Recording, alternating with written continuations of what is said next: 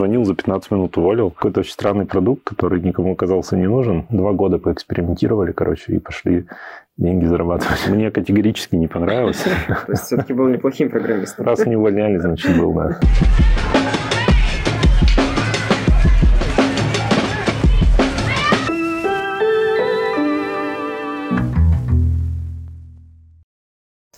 Всем привет, меня зовут Сергей Анчутин, я руководитель компании DoubleTap. Мы занимаемся дизайном, разработкой цифровых сервисов полного цикла, а также делаем серию подкастов что-то на программистском. В гостях у нас очередной не программист Саша Карабасов, кофаундер компании Soft Media Lab, трекер и эксмен. Сейчас во всем об этом мы поговорим. Расскажи вначале немного о своем бэкграунде в IT. Ты вообще когда-нибудь программировал? Я начал работать программистом получается, в 2006 году.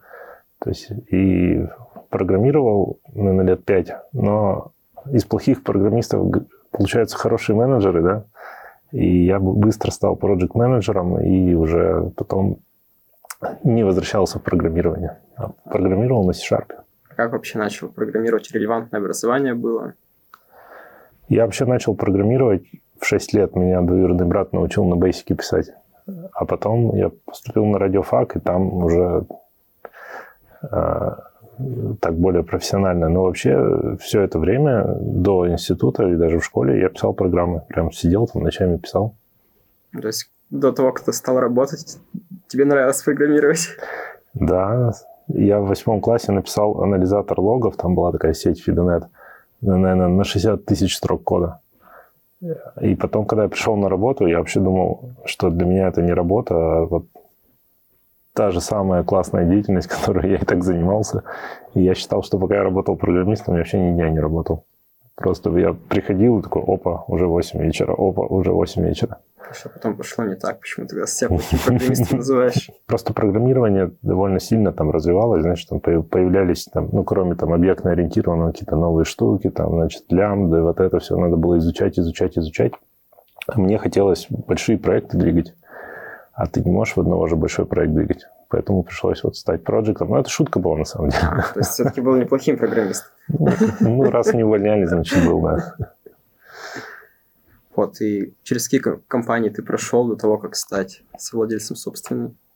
Я поработал немножко в СКБ банке, в Сбербанке, в СКБ банке, а потом 10 лет работал в компании «Восточный ветер». Это вендор для сотовых операторов, вендор биллинга и всяких сервисов.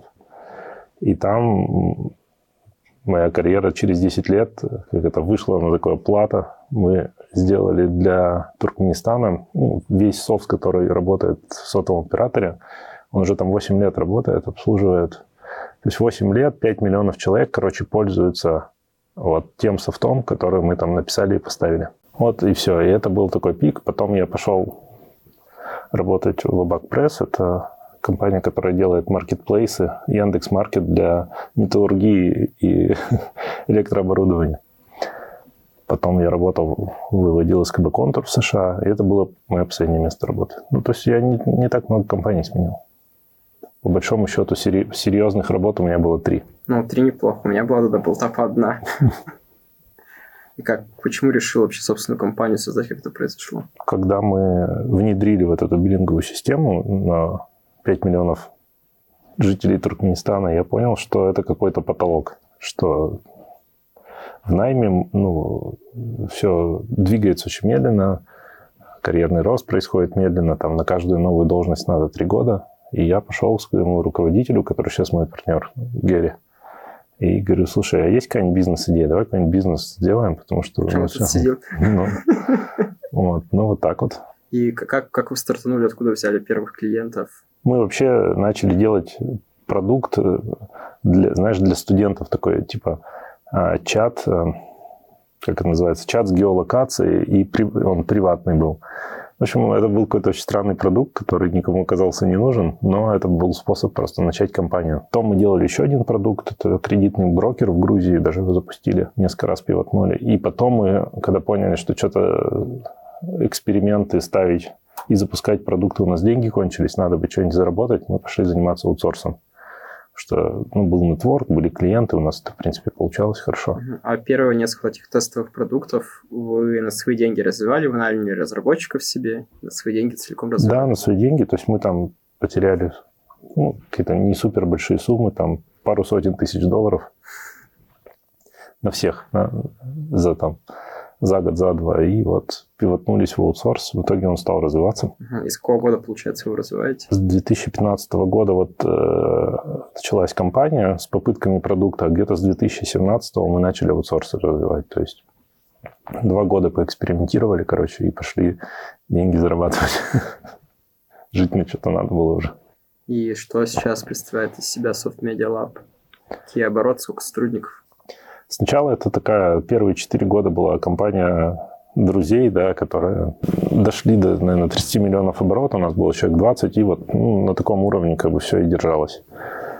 Пока я не столкнулся с такой штукой, как акселератор и трекинг, не нанял себе трекинга, трекера, и за три года мы с трекером выросли, получается, там больше, чем в 10 раз. Вот. И, собственно, вот эта история продолжается. То есть сейчас там порядка 100 человек, и вот последний год мы сделали 320 миллионов рублей оборота. Ну, угу. там, а 30 больше. миллионов рублей, рублей в каком было году, в 19 Получается, да, по, итогам, по итогам 2019 года было 30, потом было 70, потом было 200, и вот потом было 320. Очень круто. Затронул тему трекера, и после этого ты сам еще трекером стал. Я им стал, да, случайно.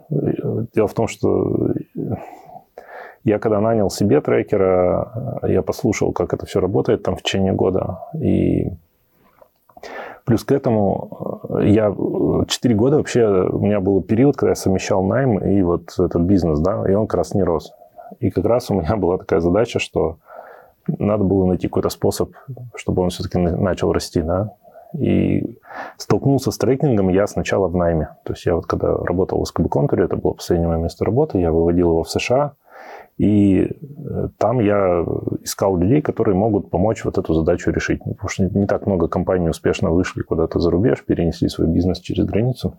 И я столкнулся с трекингом, мне все это понравилось. Нам сказали, что давайте вы, ребята, тоже запустите акселератор внутри контура. Там просто порядка 100 команд, и каждый в акселератор не получится отправлять. Короче, я э, строил акселератор в контуре, нанял себе трекера, и я очень много, просто у меня появилась насмотренность. То есть я года два посмотрел, как работают вот эти ребята, что они делают. Постепенно стал им помогать, как-то в это вовлекаться. Потом начал продавать консалтинг. И потом обнаружил, что, блин, оказывается, мне еще это и нравится. И, в общем, как-то вот так в течение двух-трех лет меня, в общем, подзатянуло. Кто такой трекер и какие функции он исполняет? Как я понимаю, это трекер равно там, ментор, правильно? Там э, трекер равно ментор, и там корпоративный психолог, и коуч, и там э, в чем-то эксперт.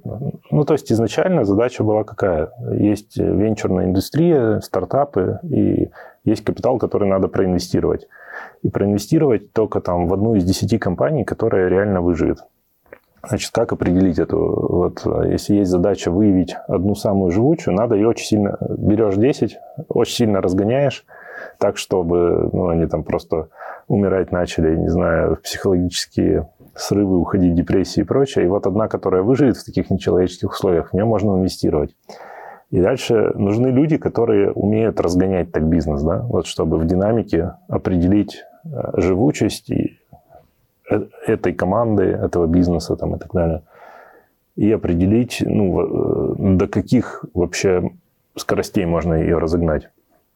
Вот. И получается, что появились такие люди, то есть технологию привезли из Силиконовой долины, вот это привез Free.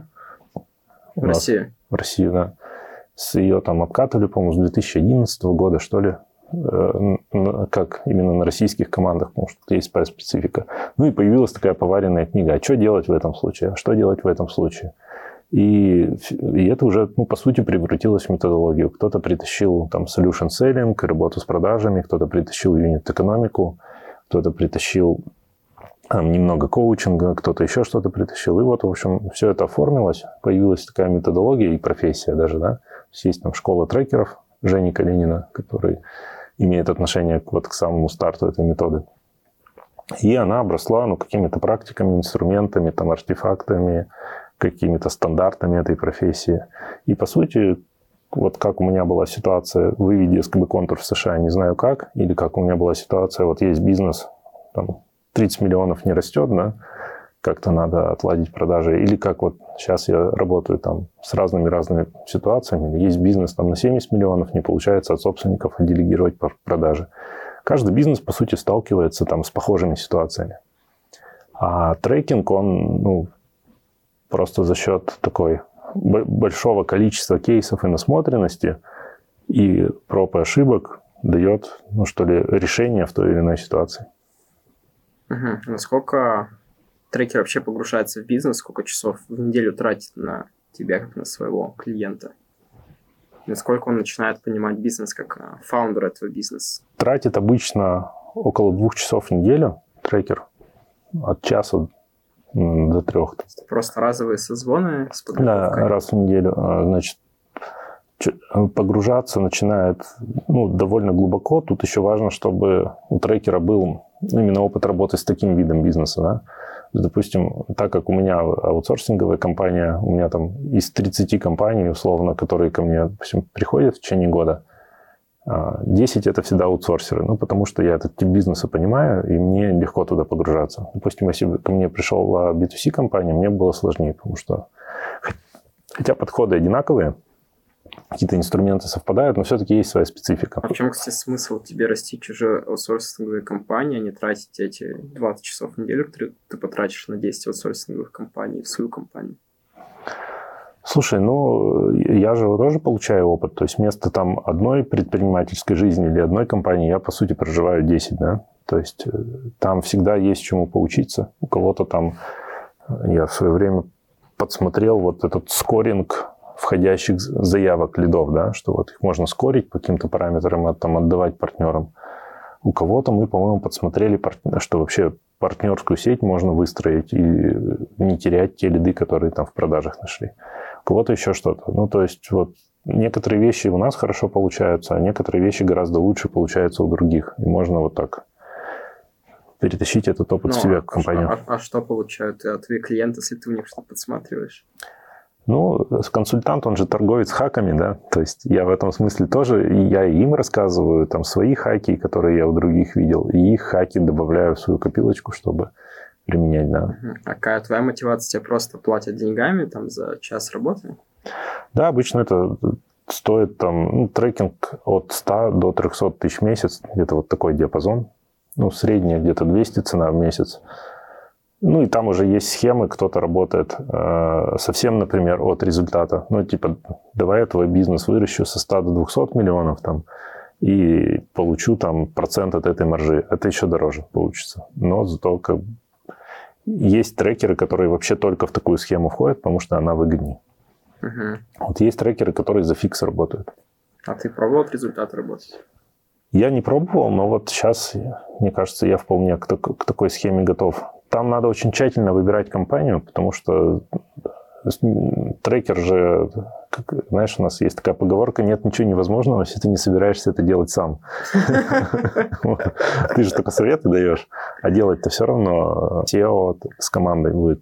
И у них могут быть разные там, причины этого не делать. То есть, несмотря на то, что все декларируют, что хотят расти, по факту есть куча других мотивов, которые там оказываются сильнее. Допустим, заниматься в своем бизнесе тем, что мне реально интересно заниматься, чем, да, а не заниматься, допустим, ростом. Вот. Ну да, но в теории это многие умные могут говорить, как нужно сделать, а чтобы это реализовать, все равно это по-другому. Нужно много сил вкладывать. А, да, тут э, такая штука есть, что невозможно продать трекинг. Это тоже была шутка, ну, про то, что нет ничего невозможного. Есть, э, а в том, что невозможно продать никакой трекинг и никакой консалтинг там, и никакой вот этот кратный рост, если ты не можешь это сделать сам. Ну, то есть, с одной стороны, я говорю им, идите, бегите, растите x2, x3, с другой стороны, если я сам реально этого не могу сделать, я же со своей компанией это сделал, ну, то есть у меня такой опыт есть. Но если бы его не было, я бы эту штуку не смог продать. Ну, я имею в виду, что нужен, нужен реальный так, опыт в этом. Ну, то есть нельзя прийти и рассказывать, как надо, если ты сам ни разу этого не делал. Ну, это кажется достаточно очевидным высказыванием, но вот в этой трекинговой индустрии у всех трекингов есть свой опыт, опыт роста своего бизнеса, который приходит и потом учат стартапы, как юнит-экономику считать. Не у всех. Тем не менее, даже знание методологии иногда помогает. То есть, если компания вообще никогда не выделяла отдельную сущность рост, да, и над ней не работала, то даже трекер без опыта, придя в компанию, там, не знаю, и рассказав там про юнит-экономику, рассказав там про саму, про тестирование гипотез, там, про ценностное предложение, может, ну, короче, может позитивно повлиять. Ну, то есть люди Понятно, начнут... что он может закрыть какой-то ликбез, но просто у тебя к нему доверие меньше, когда это советник, который сам ничего не сделал, который просто знает какие-то принципы методологии, но не сможет в нужный момент прочувствовать что не то, идет не так, потому что ну, не было такого опыта. Это правда, да. Ну, я опять же говорю, что это знаешь, как э, э, если ты хочешь там, ты совсем джун, да, и вот там, э, пока тебе надо просто как-то въехать в какую-то тему, методологию, ты можешь и на конференцию сходить. Ну, то есть так, чтобы... И тебе это поможет. Или на обучение. Если ты хочешь уже стать мастером, то, конечно, тебе нужен наставник, который, ну, даже вот знаю, в программировании, нужен тимлид, да, чтобы тебя прокачать. А если ты джун, то можно, в принципе, там и книжку почитать, и на какой-нибудь курс сходить. Это тоже тебя продвинет сколько-то. Ну, тут, мне кажется, такой же принцип. Если компания вообще как бы ростом не занималась, можно взять кого-то начинающего трекера, поработать с ним три месяца, чтобы въехать в методологию. Потому что если ты сразу к суперопытному придешь, очень сложно будет вообще понять, ты будешь просто въезжать как бы в терминологию, в сам фреймворк, там, в какие-то вещи. За 300 тысяч в месяц. За 300 тысяч в месяц, зачем? вот ты трекаешь стартап в том числе во фри, много лет, как я понимаю, уже, да? Два года во фри. Угу. И с другими трекерами тоже общаешься? Да, трекеры между собой вот. общаются. И какое соотношение на рынке трекеров а, предпринимателей и трекеров, которые просто работают трекерами? А, как основная деятельность и без наличия своей компании или там своих компаний в прошлом? Мне кажется, прямо сейчас порядка трех тысяч трекеров на рынке, из них... На рынке русскоязычных? Да, русскоязычных, если не больше. Там дело в том, что еще этот, э, как это, лайк-центр запустил и тоже назвал это трекинг, но там он отличается. Если говорить вот э, про тот трекинг... Буду трекать, как ты тачки покупаешь. Да. Взял ли ты кредит на ламбу, чтобы мотивировать себя? Вот сегодня даже был пост в Фейсбуке, там какая-то очередная заруба про то, что да, что там разгоняют модель потребления, вроде как и это все не то. Ну, я говорю про трекинг, который вот э, originally from free, да, там, э, и в, этом, в этой методологии, так как Женя сделал школу и учит, и есть еще ряд школ, которые сделали выходцы из free, или те, кто имели отношение в самом начале к созданию методы, порядка трех тысяч человек. Из них с реальным опытом бизнеса, я сейчас вообще это плевок в потолок, мне кажется, процентов 10 может 20. Вот такое соотношение. Ну, 10-20 из 3000 человек звучит хорошо. В принципе, многие с опытом, да. Кто не с опытом, есть же очень большой потребитель трекеров акселераторы. То есть акселератор Сбера, МТС, сейчас у каждой крупной, крупной компании свой акселератор. Там э, и не нужны там толпы трекеров с супер бизнес-опытом. Просто им даже неинтересно будет с этими корпами, которые только что-то начинают или вот там в каком-то начале пути. Есть корпы, конечно, продвинутые очень. Ну, то есть тот же, мне кажется, Сбер, там, Яндекс, это очень продвинутые ребята. Дело в том, что вот э, можно работать там со стартапами совсем. Есть же разные компании. Есть ребята, которые делают первый свой стартап в жизни. Им подойдет трекер, там, может, без опыта. А есть компании, там, у которых уже 20 миллиардов, там, не знаю, 100 продуктов, как у СКБ контура. И там, конечно, нужен более такой большой опыт, чтобы с ними работать. Да, вот.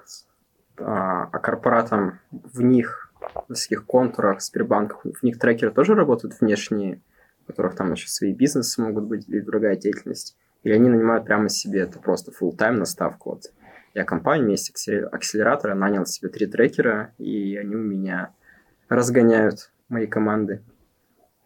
По-разному, знаешь. Я видел и такие, и такие схемы. Какие, какие эффективнее работают? На мой взгляд, конечно, эффективнее внешний человек, потому что он может честно дать обратную связь. Когда ты работаешь в компании, у тебя всегда есть э, внутренняя карма. Ну, сейчас я этому человеку скажу, что он не туда пошел, не то делает, а завтра он моим начальником станет. Поэтому, если ты внутри находишься, тебе всегда приходится оглядываться на вот там корпоративную культуру, стандарты, там, э, какие-то последствия от того, что ты делаешь. А внешнему трекеру а, ну, это не страшно. Я могу кого-нибудь выгнать с traction-митинга, если что-то пошло не так, да? Да, когда ты в корпорациях работал, у тебя была проблема а, с тем, чтобы откровенно кому-то говорить о том, что он что-то не так делает? На самом деле была. Ну, то есть э, и да, и нет. То есть я и часто говорю и вхожу в конфликт, и из-за этого могу там и клиента потерять, но это не страшно, потому что клиент не единственный.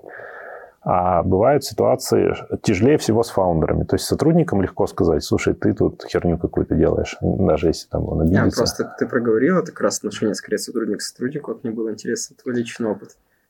Если ты работаешь как наемный сотрудник, а, если я как наемный. Другому наемному сотруднику говоришь, да. Просто говоришь, а, хорошо трекера внешнего быть, потому что он не стесняется. Ни, ни в чем. Да, и у него нет последствий каких-то серьезных. Просто, просто когда я работал там в Яндексе, у меня тоже не было никаких а, ограничений на то, чтобы кому-то сказать, что он в чем-то не прав. Сел, письма писал несколько раз, угу. спрашивал на публичных а, митингах тоже вопросы задавал, у меня вообще никаких границ не было, не понимал даже, почему должны быть. Типа, если мы в адекватной компании работаем, значит, все должны адекватно к моей обратной связи относиться. Ну, ты, видать, человек такой, как э, ты поэтому в предпринимательстве пошел со, со свободной точки зрения, что... Но, но, но да. вообще это интересное мнение, да, о том, что такие ограничения, конечно, в людях могут быть, и человек внешне больше скажет откровенно. То есть, да, у тебя такой предпринимательский тип мышления. Люди, которые строят карьеру, они ну, все-таки учитывают эти вещи. Я, и даже я учитывал.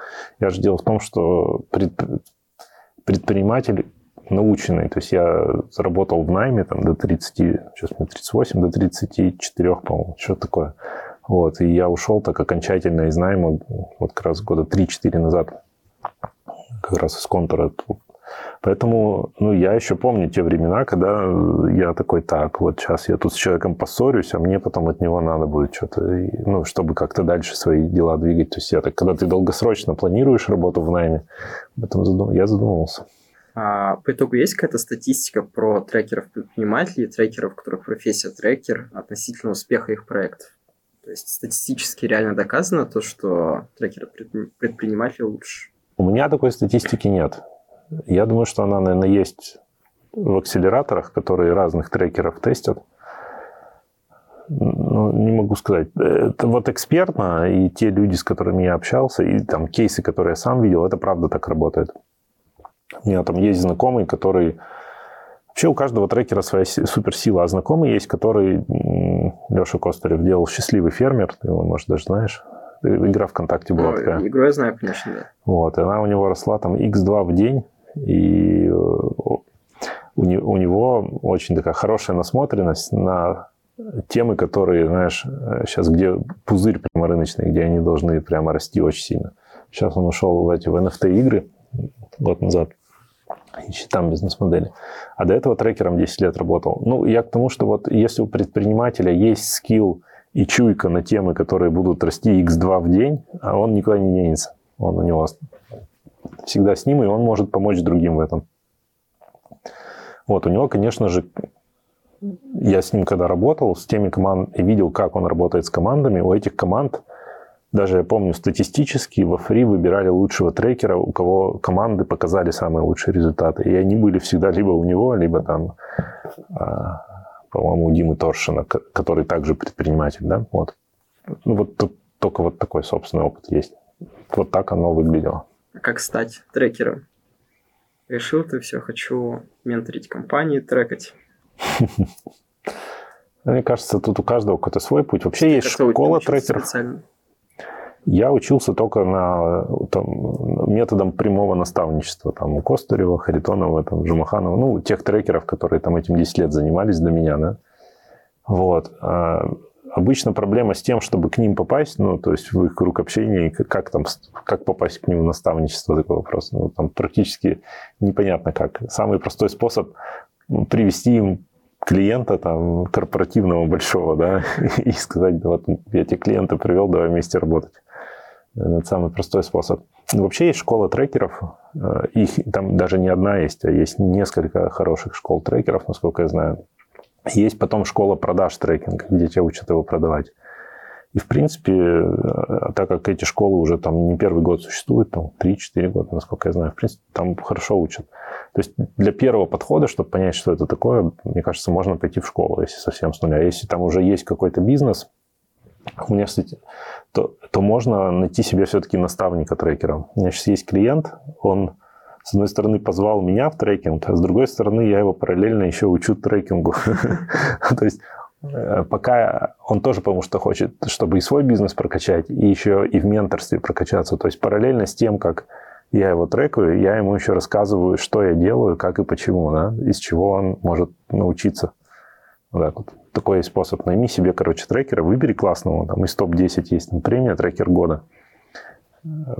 Купи себе трекер и скажи, давай ты мой бизнес будешь трекать, и параллельно мне еще будешь рассказывать, что ты с нами делаешь, чтобы я учился. Вообще классно. Ну да, схема нормальная. А вот в такой схеме кого лучше выбирать? Трекера, который профессионально называет себя трекером с большим опытом, либо найти себе просто менторов, похожей компании на твои, которая там три года назад проходила тот путь, который нужно пройти сейчас тебе, и попросить его тебя там поменторить, потрекать? Первое, значит, не все, кто прошел тот путь, а, ну, допустим, у тебя компания, вот у меня на 100 человек, я нашел компанию на 500 человек и говорю, поментори меня, пожалуйста, уважаемый SEO у него может быть вообще свой путь. Те вещи, которые он делал, они в принципе работают, но конкретно для меня не срабатывают. И я это в менторинге видел. То есть я приходил, говорил, тут все понятно, стройте партнерку, там, отделегируйте продажи. У них не получается. А я точно знаю, что это работает. И я понял, что это у меня получается. А у них э, сильные стороны компании в другом. Им не нужен мой путь, им нужен свой путь.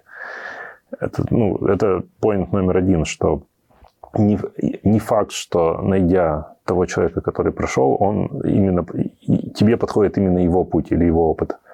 Второй момент, что э, трекинг, это как это сказать, стать самому великим программистом и стать э, классным наставником, это разные вещи, да. То есть я вот сейчас это понимаю, когда одно дело я там свою компанию как-то э, выращиваю, а другое дело я вижу кейсы, они вообще настолько принципиально разные, и мне очень тяжело иногда бывает выкинуть весь свой опыт сказать, так, это мой опыт, не надо его, пожалуйста, натягивать на человека. У него какой-то свой опыт, свои сильные стороны.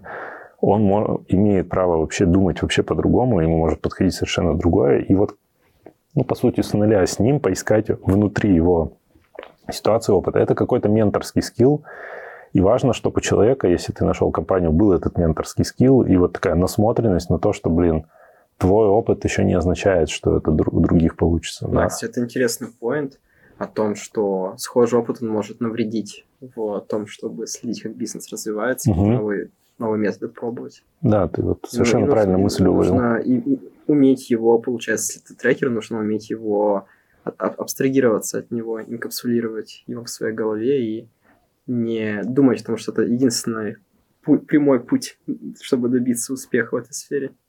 Именно так. Он может вообще другим совершенно не подходить. Вот, а параллельно у тебя сейчас сколько клиентов? Сейчас, прямо сейчас немного. У меня есть э, один корпоративный клиент с пятью командами и два, два, два или, да, два клиента таких. Ну, то есть я, по сути, там на трекинг сейчас трачу 10 часов в неделю, не больше, 5 даже. Ну, 5-10 часов это не так мало, если ты их там отрываешь от своей компании. Немало, да. Но вот э, тем не менее, оно вот давно так работает, и весь предыдущие два года я также прожил, ну, где-то там 30 на 70, знаешь, в таком диапазоне. Угу. То есть 30% на трекинг и 70% на свой бизнес. Я с какого-то момента, когда нас стало, наверное, больше 50 человек, понял, что вот эти, ну, что ли, мое влияние начинает уменьшаться. Ну, то есть есть там коммерческий директор, технический, они влияют гораздо больше. То есть от того, что я там плюс 10 часов потратил, оно не сильно... Ну, то есть я уже не могу пароход как бы развернуть еще больше, да. То есть у тебя получилось так хорошо процесс отстроить, что без тебя все работает?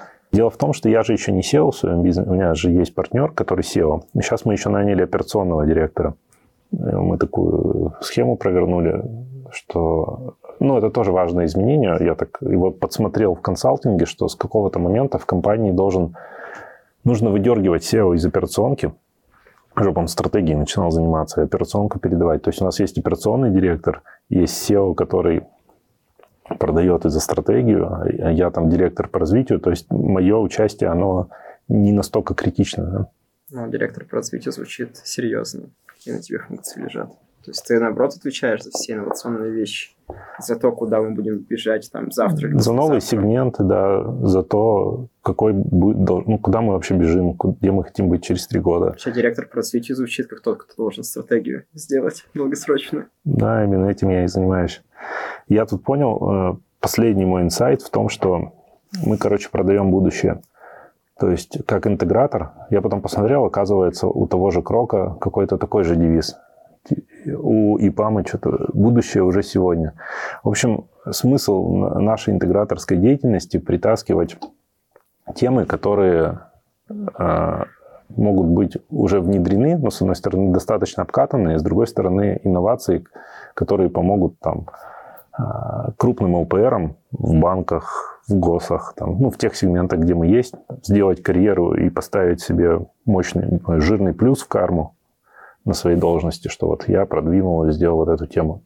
Кстати, у меня сразу возникла ассоциация, поставим даже здесь вот а, ссылочку на видос, доклад Григория Бакунова на конференции DAMP несколько лет назад, про то, как он рассказывал, как можно питон и а, приемы автотестов на питоне применять для внедрения тестов в медицине, где уже там в реальных пробирках, пробирках капают всякие реагенты, и как просто там, GitHub и все наши инструменты CI-CD просто ускоряют в несколько раз а, и удешевляют всякие медицинские дорогостоящие тесты. Вот очень интересно как раз на эту тему того, как мы берем из одной сферы, приносим в другую. И ну, это будущее как раз наступает. Да, по сути, интегрируешь будущее в деятельность там, тех компаний, с которыми ты работаешь. Приносишь им новые технологии. Вот суть нашей работы. Я когда это понял, э, у меня прямо это глаза открылись. То есть я понял, что знаешь, не, э, всегда хочется не просто продавать часы ну, вот в этом аутсорсинговом бизнесе, а делать что-то большее. Да? У меня есть друг, они э, занимаются аутсорсингом для Greenpeace и подобных компаний зеленых. Они говорят, мы спасаем мир. Я такой, блин, как круто. Я сейчас хожу, думаю, а мы продаем будущее. Это тоже круто. Это знаешь, как в НАСА. Это, не знаю, байка или нет, типа, когда они отправляют человека на Луну, если даже подойти к уборщице в НАСА, спрашивать, что мы делаем, отправляем человека на Луну. Угу. И должна быть вот так мотивация выстроена в компанию, всех понятная цель. Да, но это такая как бы глобальная. Дальше мы начинаем приземляться. Ну и, соответственно, если мы хотим а, работать с крупными заказчиками, нужно их заинтересовать и э, чтобы они увидели вот эту перспективу э, работать не просто купить у нас часы, да, а сделать с нами, то есть чтобы они купили у нас историю, что с нами-то они смогут ого-го куда продвинуться. А насколько вы вообще продаете вот эту вот экспертизу свою техническую? И как вы ее применяете? У нас был этап, когда мы, знаешь, упаковали все свои кейсы, потом поняли, что наших, наших кейсов недостаточно, взяли все кейсы партнеров, завернули это все по отраслям, там, промышленность, банки, страховые, энергосбыты, и шли, и идем вот пока сейчас таким. Но следующий шаг, который я вижу, это идти не кейсами сегодняшнего, там, вчерашнего дня, да, а делать кейсы, которых еще нет. То есть кейсами будущего, завтрашнего дня. Что... Получается, вы должны сами разработать какой-то продукт там, для банковской сферы, скажем, mm. его продавать уже? Хотя бы придумать его. Ну, то есть найти технологии, которые могут быть интересны, завернуть их в идею продукта и продавать вот эти идеи которые у нас могут быть куплены. Ну, то есть разработать продукт слишком дорого, у нас пока таких ресурсов, допустим, нет, да, но для проработки идей и каких-то вот, э, ну, таких продуктов, которые могли бы у себя использовать, там, ну, неважно с кем, ритейлеры, банки, там, сейчас вот э, страховые могут какие-нибудь nft использовать, да, там, ну, то есть вот продавать им эти идеи, искать эти идеи, я когда э, эту идеологию задвинул у себя на совещании, оказалось, что мой партнер сейчас э, продает СБП в Туркменистан. Ну, то есть вот есть страны, которые еще СБП, допустим, не внедрили. по Казахстан внедрил, Узбекистан внедрил, а Туркменистан вот собирается. Соответственно, для них это тема будущего, им можно что-то предлагать. Вот, поэтому просто пример. Вот если бы мы с тобой пять лет назад пошли и сказали, да давайте сделаем, как в Китае, платы по QR-кодам, и начали бы наш ЦБ качать. Возможно, сошло бы. Кстати, я, я был в Китае, успел побывать в э, Новый год 19-20 года угу. и думал о том, что я туда приеду, и там будущее сейчас, и буду вообще платить как бог просто по QR-коду. Оказывается, тема вся только для тех, для граждан Китая, для тех, у кого есть ВНЖ Китая, там, и у которых есть аккаунт в местных банках. Угу. А ты как турист, который приехал со стороны, снимая в банкомате своих карточек европейских местную валюту, угу. и все, и расплачивайся наликом. Да. Ни, никакого будущего. Ну, для приезжих, да. Приезжие пока в прошлом. Ну вот сейчас, за последний год, когда виза, виза MasterCard отключила Россию от всего, быстро очень оплата QR-кодами появилась. Сейчас приходят там всякие курьеры с доставкой, идут, по QR-коду им плачешь, все прекрасно. Я занимаюсь этой стратегией, поиском сегментов и вообще вот всем, что может привести к развитию. Ну, по сути, я такой даже трекер уже для своего бизнеса. Да. А у вас внешний трекер сейчас есть? Есть. Это тот, с кем вы три года назад начали? Да, мы, мы что-то подсели на иглу, видишь, трекинга. Да, и при этом ты сам трекаешь другие аутсорсинговые компании. Да, потому что вот внешне, внешний взгляд, он тоже имеет смысл. Ну, то есть я, когда у себя смотрю, я еще и в операционке, мне иногда кажется, что, блин, что-то ничего не понятно. А внешний человек, он все равно, глаз не замылен, он так со стороны посмотрит. Плюс он там видит какие-то свои кейсы. Вы как-то оцениваете его эффективность? Типа он там за эти полгода предложил столько-то идей, которые оказали вот такое сильное влияние на нас. И все, принимаем решение на свете директоров в том, что продолжаем с ними работать, потому что вот он эффективность принес. Мы каждый год об этом думаем, да, то есть какой-то год мы такие, ну вот мы же выросли с 70 до 200, до этого-то не росли, ну все понятно, как бы оставляем. В этом году мы выросли там не x2, не x3, ну то есть вот там 1,6 получается, но, допустим, вот э, он э, продвинул тему, что надо брать операционного директора. И это решение оказалось прям очень удачным в нужный момент. Хотя сам я вообще себе представить не мог. У меня партнер уже 7 ну, э, лет сидел, занимался там и бухгалтерией, и финансами, и там... Ну, все, все, конечно, на все были люди, но все равно он как бы очень сильно был вовлечен в операционку, в управление там, производством, продажами. И очень сильно устал. Ну, то есть от операционки устаешь. И компании уже нужен человек, который будет двигать какие-то более крупные проекты, так за стратегию отвечать. И вот его вывод из операционки был там максимально классным решением. Ну, и это вот благодаря трекеру. Даже то, что у нас была такая шутка. Гера, ты на сколько секунд можешь сходить в отпуск, чтобы ничего не упало? Сейчас такой проблемы нет. Долго искали операционного директора? То есть мысль-то кажется очевидная, нанять какого-то классного чувака, это очень, очень часто очевидная мысль, но вопрос, где его взять.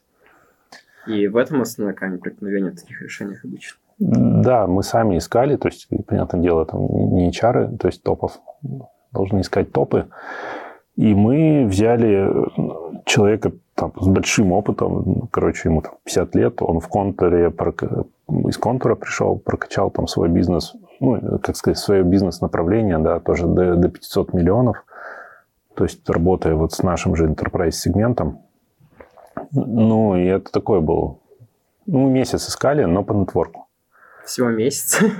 Такого человека можно год искать. За месяц вообще прекрасное решение. Ну, оказалось, да, просто что есть вот как бы в ближнем круге, в ближнем круге такой человек. Кто-то воспитывает у себя, очень долго готовит. SEO, там, не знаю, из руководителя проекта да. Даже если разработчика за месяц нашел медла хорошо, это уже удача большая. А какой у него интерес вообще пойти к вам в аутсорс-бизнес из контура продуктового бизнеса, где у него все хорошо было? Это вообще э, очень просто. Такая э, причина, вот в Контуре или в подобных компаниях ты растишь бизнес. Вот он э, свой бизнес-управление до 500 миллионов вырастил, дальше ему скажут там 750, миллиард, там 2 миллиарда. Соответственно, что он заработает? Ну, то есть, в комп... если в... там же нет схемы вот там долю давать или что-то такое, да? То есть его зарплата может увеличиться ну, в полтора раза. То есть если он добежит с 500 миллионов там, до 2 миллиардов. Мы же можем предложить какую-то долю от маржи, ну, пусть там, ну, типично там операционный директор 10% от маржи. Ты, допустим, сделал бизнес на 2 миллиарда, пусть там 15% маржинами. Возьмем там такую среднюю для интеграторов, да? Это получается 300 миллионов. От маржи это уже 30 миллионов. 10% от маржи. 30 миллионов в год – это ну, хорошие деньги. Вот, ну, то есть топ-менеджерам в корпорациях не могут платить по 30 миллионов в год? Не во всех. Ну, то есть у контура нет такой практики, ну, насколько мне известно, чтобы ты получал... Ты можешь получить там долгосрочно акциями какой-то опцион, да, вот такие есть программы. Но ты не можешь получить долю от того бизнеса, который ты построил. Есть корпорации, ну, даже в Яндексе, насколько я знаю, такая есть практика. Ну, там 10% для SEO какого-то ну, бизнес-юнита – это ок. Там, конечно, ну, из Яндекса, я думаю, не переманить в этом смысле. Но э, у контура другая культура. Там люди за идею работают все-таки больше, чем за деньги. Вот, поэтому если человек начинает как думать про то, сколько он там заработает, построив такой бизнес, и сравнивать, то наш офер может оказаться более интересным. Угу. Вот. А вообще эту тему давай разовьем сравнение аутсорс бизнеса и продуктового бизнеса. Ты как трекер вообще имеешь доступ к большому количеству продуктовых компаний. У тебя большой uh-huh. продуктовый опыт накопился, и ты тогда как трекер можешь вообще видеть компании какие-то перспективные и в них вкладываться больше. Почему ты все равно большую часть сил вкладываешь в аутсорс бизнес? Продуктовый бизнес лучше аутсорс бизнес. Есть такое мнение. Ты делаешь но... продукт, и там двигаешь вперед. Вот как ты сейчас сформулировал человечество, только ты уже своим продуктом двигаешь вперед его. Типа этим круче заниматься. И там и среди разработчиков, среди всех, ну, у многих такое представление. Угу. Вот, да. Выскажись, пожалуйста, про это. Я, послушав, наверное, Лешу Кулакова из JetStyle, и вот еще есть Николай Авдеев из RCFT, они Э, такую идею задвигали, что хочется, чтобы бизнес продуктовый запускать, чтобы у тебя были на это инвестиции. Ну, то есть все-таки это какие-то десятки миллионов, 10, 20, 30, 50. Ты должен иметь возможность инвестировать в течение там, двух-трех лет, чтобы это не были твои последние деньги желательно, создавая какой-то продукт, да, и приобретая там компетенции, пока он начнет зарабатывать, хотя бы там в ноль выйдет. Вот, чтобы так столько денег проинвестировать, надо бизнес отрастить. У меня очень простая идея. Начинаем продукт, когда у нас есть хотя бы там 500 миллионов. Ну, вот, э, Свободных денег. 500 миллионов выручки, это, соответственно, мы можем там миллионов 10-20 в год инвестировать в какой-то продукт и при этом не там, умирать, да. Соответственно, так как мы начинали с продуктов, у нас же там деньги кончились как раз, и мы пошли, чтобы эти ошибки не повторять. Вот мы сейчас э, начали делать э, продукт в сфере информационной безопасности. Я сегодня на Фейсбуке спросил, как бы мне назвать такую компанию, которая занимается искусственным интеллектом в сфере информационной безопасности. Мне скинули ссылку на этот, на чат GPT. Я прямо в чат GPT спросил, и мне прикольное название, этот бот Сайбион предложил. Я такой, блин, прикольно, Сайбион звучит даже. Вот. А, а подсмотрел я вообще тему саму, да, у меня был э, проект во Free, они э, занимались как раз вот информационной безопасностью, и я посмотрел, что в этой сфере у них очень классные конверсии, очень как-то бодро им отвечают, большой интерес. Я такой, ничего себе, какая классная сфера. Вот мы тут, значит, ходим, аутстав продаем, никто с нами не разговаривает, э, там, а у ребят там конверсия в пилот, там, знаешь, 10% из холодного контакта. Ничего себе, типа, как круто. Да, это позволяет подсмотреть, соответственно, и мы это делаем. И вот так как мы уже там потихоньку подходим вот к этой планке в 500 миллионов, я уже начинаю вот что-то такое делать. То есть вот сейчас мы запускаем, точнее, мы уже запустили, там даже первые продажи получили. Ну, мы же идем продуктовым подходом. Сначала конкурентов перепродаем и ищем какую-то тему, какой бы мы могли тут продукт сделать, который будет там через 2-3 года востребован. Перепродача конкурентов, а, значит, вы берете их продукты, как интегратор продаете просто Как интегратор, да. Интегрируете чужие решения к вашим клиентам. Вот мы взяли решение, там, а, сканер внешнего периметра, есть такие там, ну, там есть всякие решения у нас на рынок, какие RedCheck, вот с Confactory мы взяли еще каких-то ребят. DDoS экраны есть. Посмотрели, что там с бумажной безопасностью. Ну, на самом деле задача перепродажи, она скорее в том, чтобы получить компетенции. То есть ты берешь, мы берем чужие решения, их перепродаем, но мы же уже получаем клиентов и прямой канал коммуникации с ними. Соответственно, мы можем общаться, спрашивать, какие у них еще проблемы есть. А вот эту вот интеграцию вы учитесь интегрировать чужие продукты до того, как начать их перепродавать? То есть завозите на сторону конечного клиента вы сами? Сначала мы только продаем. То есть когда получается уже сама интеграция, сначала нам первый раз там помогают, потом мы людей подключаем. Ну, такой подход sales first, короче. Угу. Интересная схема. Вот, а возвращаясь к теме продукт versus outsource, а может ли быть предпринимателю интересно растить именно аутсорсинговую компанию, не залезая в продукт? Да, я имел разговор э, с, тоже с трекером, когда еще только начинал. И мне интересный вопрос задал. А чем тебе аутсорс не нравится? Я говорю, так там маржи мало. Он такой, ну сколько мало? Такой, ну 10, 20, 30 процентов. Он говорит, а что мало-то? Ну, то есть, это значит, если у тебя даже 20 процентов, что ты там за один месяц зарабатываешь на 5 месяцев жизни. Если бы у тебя там 3 процента маржи было, ну, да, это как-то опасно. А 20, ну, нормальный бизнес, что, что, что не так-то? Я говорю, ну, там надо очень много людей. Ну, весь масштаб в людях. Он такой, что тебе с людьми не так? Ну, вот в САСе, например, очень много пользователей у тебя, да? Ну, там миллион пользователей в продукте. Ну, там с ними свои проблемы. У них там негативные отзывы, им что-то не нравится, они там не продляются. А тут просто ну, задача научиться управлять большим количеством людей. Это отдельный скилл. Ну, там есть же EPAM, там, не знаю, Люксофт, там, ну, там какие-то 10 тысяч человек работают вот просто такой бизнес. Ничего в нем плохого нет. И я так подумал, действительно, ну, такая-то маржинальность есть. Задача научиться просто управлять большим количеством людей. Ничего плохого в нем не вижу, на самом деле. А если говорить, что еще в нем какая-то идея будет заложена, то есть мы не просто часы перепродаем, то вообще все прекрасно. То есть, на самом деле, я не хочу закрывать аутсорс, даже если будет продукт. Угу. Просто много аутсорсинговых компаний, у них тоже постоянно мечты о своих продуктах. Вот мы сейчас денег заработаем, будем свои продукты делать. И там многие тоже просто деньги выбрасывают на ветер, у них это не получается. Но, возможно, можно и аутсорс-бизнес растить классно, доставляя клиентам не вот эти вот продажи человека часов, а доставляя продуктовые экспертизы того, что будет в будущем, и думая о том, как бизнес клиентов вырастить, возможно, в эту нишу будет комфортно занять, если ты уже какими-то скиллами обладаешь, и в ней прокачиваться, растить. Это будет эффективнее для там, своей самореализации и ощущения успеха и того, что ты там нужную вещь для человечества сделал.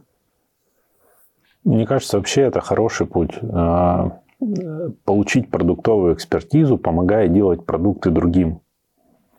Вот в аутсорсе. Это прямо классный путь. То есть у тебя и насмотренность появится на разные бизнесы, и на то, как продукты делаются, экспертиза должна появиться. Развиваясь в этом, это какой-то логичный очень этап. И я считаю, что те, кто в начале пути хотят запилить сразу свой продукт, они просто пропускают несколько ступенек и поэтому фейлятся. То есть кажется, что логично получить там опыт 100, 200, 300 кейсов, поднять продуктовую экспертизу, понять, как вообще создаются продукты, помочь другим там 10 раз это сделать на этом опыте научиться и потом пробовать свой. Вот это как-то тогда кажется, что шансов-то гораздо больше. Я еще в 2022 году подумал о том, что нам, как аутсорс-компаниям, намного легче перестроиться, когда наступает какая-то жопа в мире. Как последние несколько, три, три года происходит. Как, каждый год что-то меняется. Там сильно по тревелу ударило. Угу. Там, сильно сейчас ударило по другим сферам. И там некоторые наши клиенты закрылись и, и своих сотрудников нам предлагали, чтобы как-то их одних не оставлять. А мы можем быстро перестроиться, намного быстрее, чем если у тебя какой-то продукт есть в тревеле, и, и идти там в, нов, в новый рынок.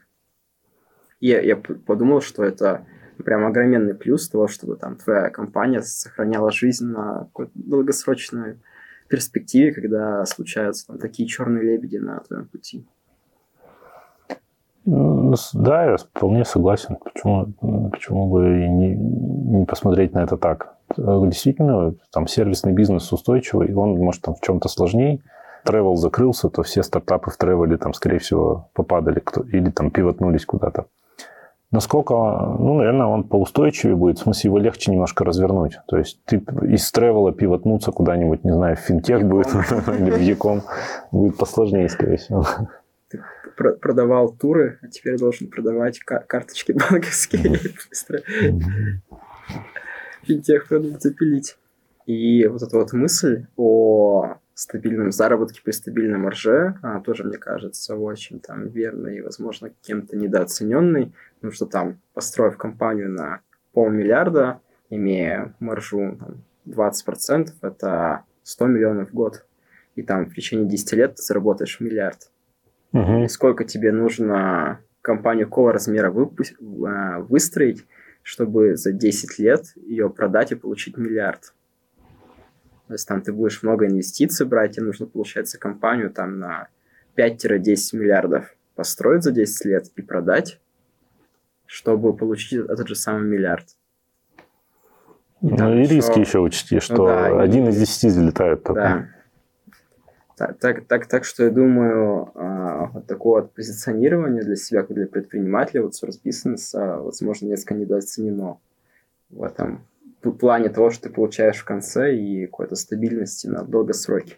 Я точно думаю, что недооценено. Я, ну, может, какая-то не очень позитивная вещь, но из того, что я видел, очень часто продукт рассматривается как способ решить те проблемы, которые у тебя есть в аутсорсе. Ну, то есть а, я такие просто по наблюдению, если вот аутсорсный бизнес есть, и там, не знаю, не получается в маржу, не получается в рост, не получается там еще что-то, и, и обычно, как думают люди, ну, продукт запилим, все будет круто. На самом деле нет, там еще сложнее. Если, да, если ты аутсорс бизнес не можешь выстроить в продукте, это намного сложнее. Сложнее, да, потому что все-таки это как бы венчурная история, и там э, смертность гораздо выше. Поэтому э, классно размышлять вот немножко иначе, что я сейчас выстрою там устойчивый аутсорс, заработаю денег, э, и заработан, часть из этих заработанных денег проинвестирую в продукт. Еще и как бы на базе того опыта, на базе опыта работы с теми клиентами или в той отрасли, которые я получил в аутсорсе. У вас с партнером как а, доли в компании распределяются? У меня изначально там была небольшая доля, но я такой заходил, знаешь, с истории, мне бы попробовать вообще, а смогу ли я в бизнес. Ну, я же долго в найме работал. Вот, и зашел я с 14%. Сейчас мы передоговорились, ну, потому что э, если там начиналась эта история с того, что мне хотелось понять для себя, а смогу ли я, да, сейчас у меня скорее вопрос уже не стоит, смогу ли я, а стоит такой вопрос, а сколько я хочу заработать, да, и вот докуда добежать и что создать. Ну, и у нас вот этот расклад поменялся, мы, в принципе, нормально пообщались и передоговорились чему я, конечно же, очень рад. Потому что я столько историй слышал про того, что вот очень часто конфликт между партнерами там возникает, когда стоит такой вопрос там перераспределения, да? Да, но вообще по там, тому, как я ездил на всякие конференции, знакомился с людьми последние годы, узнал, много конфликтов таких случается. Вот, у нас, ну, видишь, мы работали вместе там, 10 лет, потом в бизнесе уже вместе 8 лет. Слава богу, у нас пока такого не происходило. Но я знаю, что это вот вообще типичная проблема. И даже я помню, что из восьми компаний, которые мне заходили в трекинг, у двух был конфликт учредителей. И это, конечно, очень негативно все влияло. То есть надо было делиться как-то или там э, не делиться, но все равно это очень отражается. Изначально ваши доли были по размеру инвестированного вот эти вот попытки стартапа создать? Да, да. То есть, ну, у меня, так скажем, и, и, и не было, наверное, возможности инвестировать там половину, например, нашу, 70%. И по итогу сейчас какая твоя доля? Сейчас мы передоговорились на 25%. А, и, ну, вот если говорить про аутсорс, про продукт, там еще другие расклады. Ну, то есть, в принципе, мы об этом разговариваем. То есть я так прикинул. И получается, у вас два, двое кофаундеров. Нас трое. У нас есть еще третий кофаундер, у него, ну, по сути, вот эти 14% остаются. То есть у нас было так, 70, там, ну, грубо говоря, 70, 15, 15, совсем mm-hmm. по-простому. Сейчас вот у нас будет, получается, 60, 25, 15 в аутсорсе, в продукте будет. А, ну, я так тоже, так как мы продукт сейчас инвестируем отдельно от аутсорса, а, ну, мы так разделили. Это тоже, кстати, хорошая рекомендация, прям жесткий водораздел проводить был такой доклад на дампе э, Леши Кулакова, как он делал Ридера, и почему очень важно вот этот водораздел сделать. А, там свою экономику Да, свою, чтобы люди, сотрудников, люди разделять. сотрудников разделять. Мы прямо решили отдельно инвестировать в это, Соответственно, вот я так прикинул, сколько я готов инвестировать. Да. Вот, и какие, как мы распределим там обязанности. А зарплаты вы на своих должностях в компании Softmedia Lab получаете рыночные? То есть там а, доля от маржинальности отдельно в соответствии с Да, зарплата долями. отдельно. Зарплата отдельно, зарплаты рыночные? Да, вполне. Ну, то есть вот мы на такую, когда директор уходил, на такую, мы операционного нашли на, на ту же зарплату, по сути. Просто тут тоже есть а, в нашей индустрии споры о том, должен ли фаундер получать рыночную зарплату, или он должен получать большую часть денег а, за счет процентов. Ну, я считаю, что должен зарплату получать, потому что ну, есть разные роли. То есть SEO и учредители – это могут быть разные люди. И они, надо... Да, просто если ты и SEO, и учредитель сменят о том, что ты должен получать не просто какую-то там большую зарплату, несколько там сотен тысяч рублей, а что ты должен быть замотивирован на маржинальности. Ты должен большую часть дохода от маржинальности получать, и нет зарплаты. А зарплата должна быть номинальная, типа там 100 тысяч. Не, ну она и зарплата должна быть нормальная, и маржинальность. У нас, например, зарплаты были всегда хорошие, но у нас э, все-таки были проблемы с маржой, и мы вот по-честному э, выплатили дивиденды первый раз в этом году. До этого что-то все в рост вкладывали. Ну, мы X3 росли, людей всегда в прок нанимали. Ну, была такая идея, что давайте ну, просто По итогу, будем... оглядываясь назад, это верная стратегия была?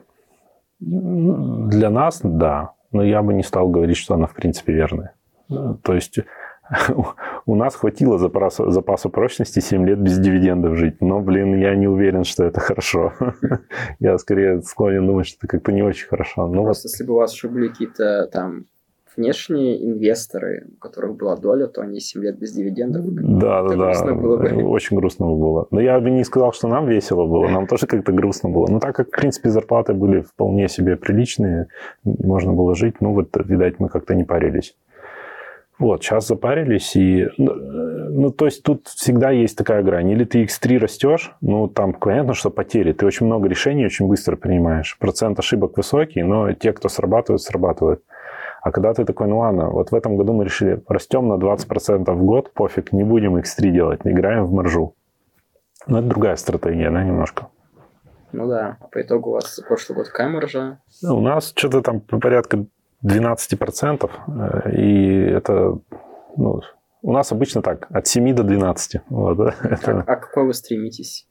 А хотим мы как минимум 15. Ну, то есть вот лучше бы в 20 попасть. Да, есть а, мнение, что вообще там, если меньше 20% маржа опускается в сервисном бизнесе, то нужно там, принимать какие-то решения, которые вернут ее хотя бы к 20% порогу. Ну, я... Там 20-25% такой стандарт.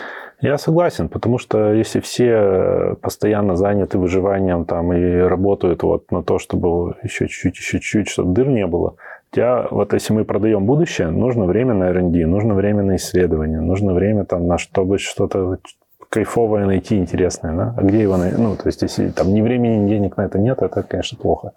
Хотя я вот с другими Э, фаундерами аутсорсинговых компаний разговаривал, кому-то и ок. Говорит, ну, у нас тоже 7-12, и мне ок. Но мне вот в какой-то момент стало... Это просто вопрос вначале, чтобы у тебя бизнес эффективно работал, а потом уже из этих денег, из дивидендов уже можно решать, во что инвестировать. Угу. То есть не нужно же все дивиденды забирать себе, нужно там часть отложить в стоп-фонд, часть потратить на исследования, на новые эксперименты. Конечно. Просто а, для чего вообще маржу 20% иметь? А, у тебя может в любой момент отвалиться клиент. Я думаю, многие за последний год это почувствовали. Потому что внезапно кто-то может отвалиться. нужно, когда кто-то отваливается, чтобы компания продолжала работать без сильных потерь. Ну, то есть, ну, подушку безопасности, конечно. Никого не потеряла. И идеально, когда ты не залазишь вообще в свой стоп-фонд. Вот если у тебя есть, вообще плохо, когда у тебя есть какой-нибудь один клиент, на котором большой процент, ну, там до 20, до 10 процентов твоего оборота, это кажется допустимым. Поэтому надо, чтобы когда у тебя отваливается один клиент со значительным процентом твоего оборота, 10-20, чтобы компания также продолжила жить. Угу. И не нужно было бы залазить в стоп-фонд, не нужно было бы резать зарплату и увольнять людей.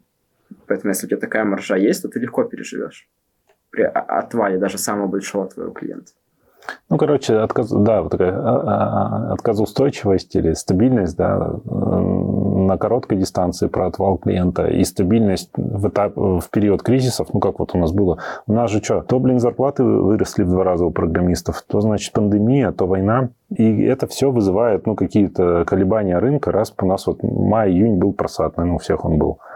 Пока клиенты такие, о, мы не знаем, бюджеты, не бюджеты, будем тратить, не будем. И вот, конечно, это проблема. А вам вообще пришлось за 22 год людей сокращать как-то? Да, мы, наверное, человек... А, вот в мае как раз, когда были просады, мы человек 6, по-моему, сократили. Ну, у нас был такой 4 рекрутера, нам, ну, был такой штат, заточенный на то, что мы X3 растем. В общем, и стало понятно, что в этом году X3 не будет. И, в общем, пришлось как-то а, ужиматься. А третий год какие теперь цели ставить? Я говорю, что мы ставим 20% роста и минимум 20% маржи. Ну, то есть 380 миллионов с 20% маржинальностью. Да, хорошие цели. Вот. А стаб-фонд вы какой-то держите, специально на него откладываете какой-то процент? Ну, мы держим всегда хотя бы там на месяц-два да, денег на месячного оборота, потому что ну, без этого совсем тяжело. Э, часть, э, вот как раз когда был май-июнь, нам это помогло. Там у нас э, утилизация упала, мне кажется, процентов до 60 в какой-то момент, где-то в мае. Ну, то есть мы там зарабатывали 60% тех денег, которые ну, обычно зарабатываем. Мы покрывали, ну, два месяца покрывали. Угу. Кстати, вы ставите какие-то себе KPI по утилизации? То есть там разработчика 90% или 110% времени должно быть оплачиваемо? Да, у нас утилизация э, постоянно пасется. Ну, обычно получается там всегда же есть... Э, я там разделяю пять видов утечек. Коммерческая у нас получается обычно порядка 85%. Ну, это нормальное значение. Там с 80 до 90. 90 прям очень хорошее. Это значит, что мы прям нормально зарабатываем. Потому что есть, э, ну вот, там первый вид утечек – это обязательные какие-то накладные расходы собеседования, наставничество, пресейлы. Оно все равно туда вытекает. Есть в фикс-прайсах перерасходы, второй вид утечек.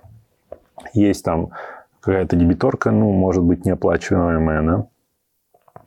Вот, есть просто простой, ну, стыки между проектами, которые так, так или иначе там случаются. Вот. Ну, что-то еще, наверное, есть. Я сейчас так не вспомню. Какие-то там угу. инвестиции. А часы менеджеров вы продаете, которые проекты делают? На этот счет тоже есть разное мнение. Кто у кого-то часы менеджеров, они входят в ставку изначально, кто прямо отдельно выставляет часы менеджеров. Мы практически всегда отдельно выставляем. Ну, то есть там единственный э, э, заложено в ставку, когда это там чистый аутстав. Ну, то есть там менеджер, он скорее такой, там, выставить счет по, итогам, там, собрать обратную связь. Угу. Там очень низкие накладные, там они включены в ставку. Кстати, у, у ИПАМа, который ты сегодня уже вспоминал, угу. там продаются часы чуть ли не SEO даже.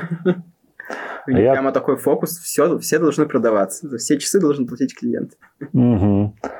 Мне кажется, это классный подход. Я вот сколько смотрю, э, вот консалтинговая компания, она там до мозга костей консалтинговая. Я сегодня у Эгимы видел, что они там запускают курс, там, значит, у них CEO в этом курсе стоит 200 тысяч. Курс CEO digital агентства. Там и CEO, и технический директор, и операционный. Все участвуют. Я такой классно, думаю, они часы утилизируют всех, даже SEO.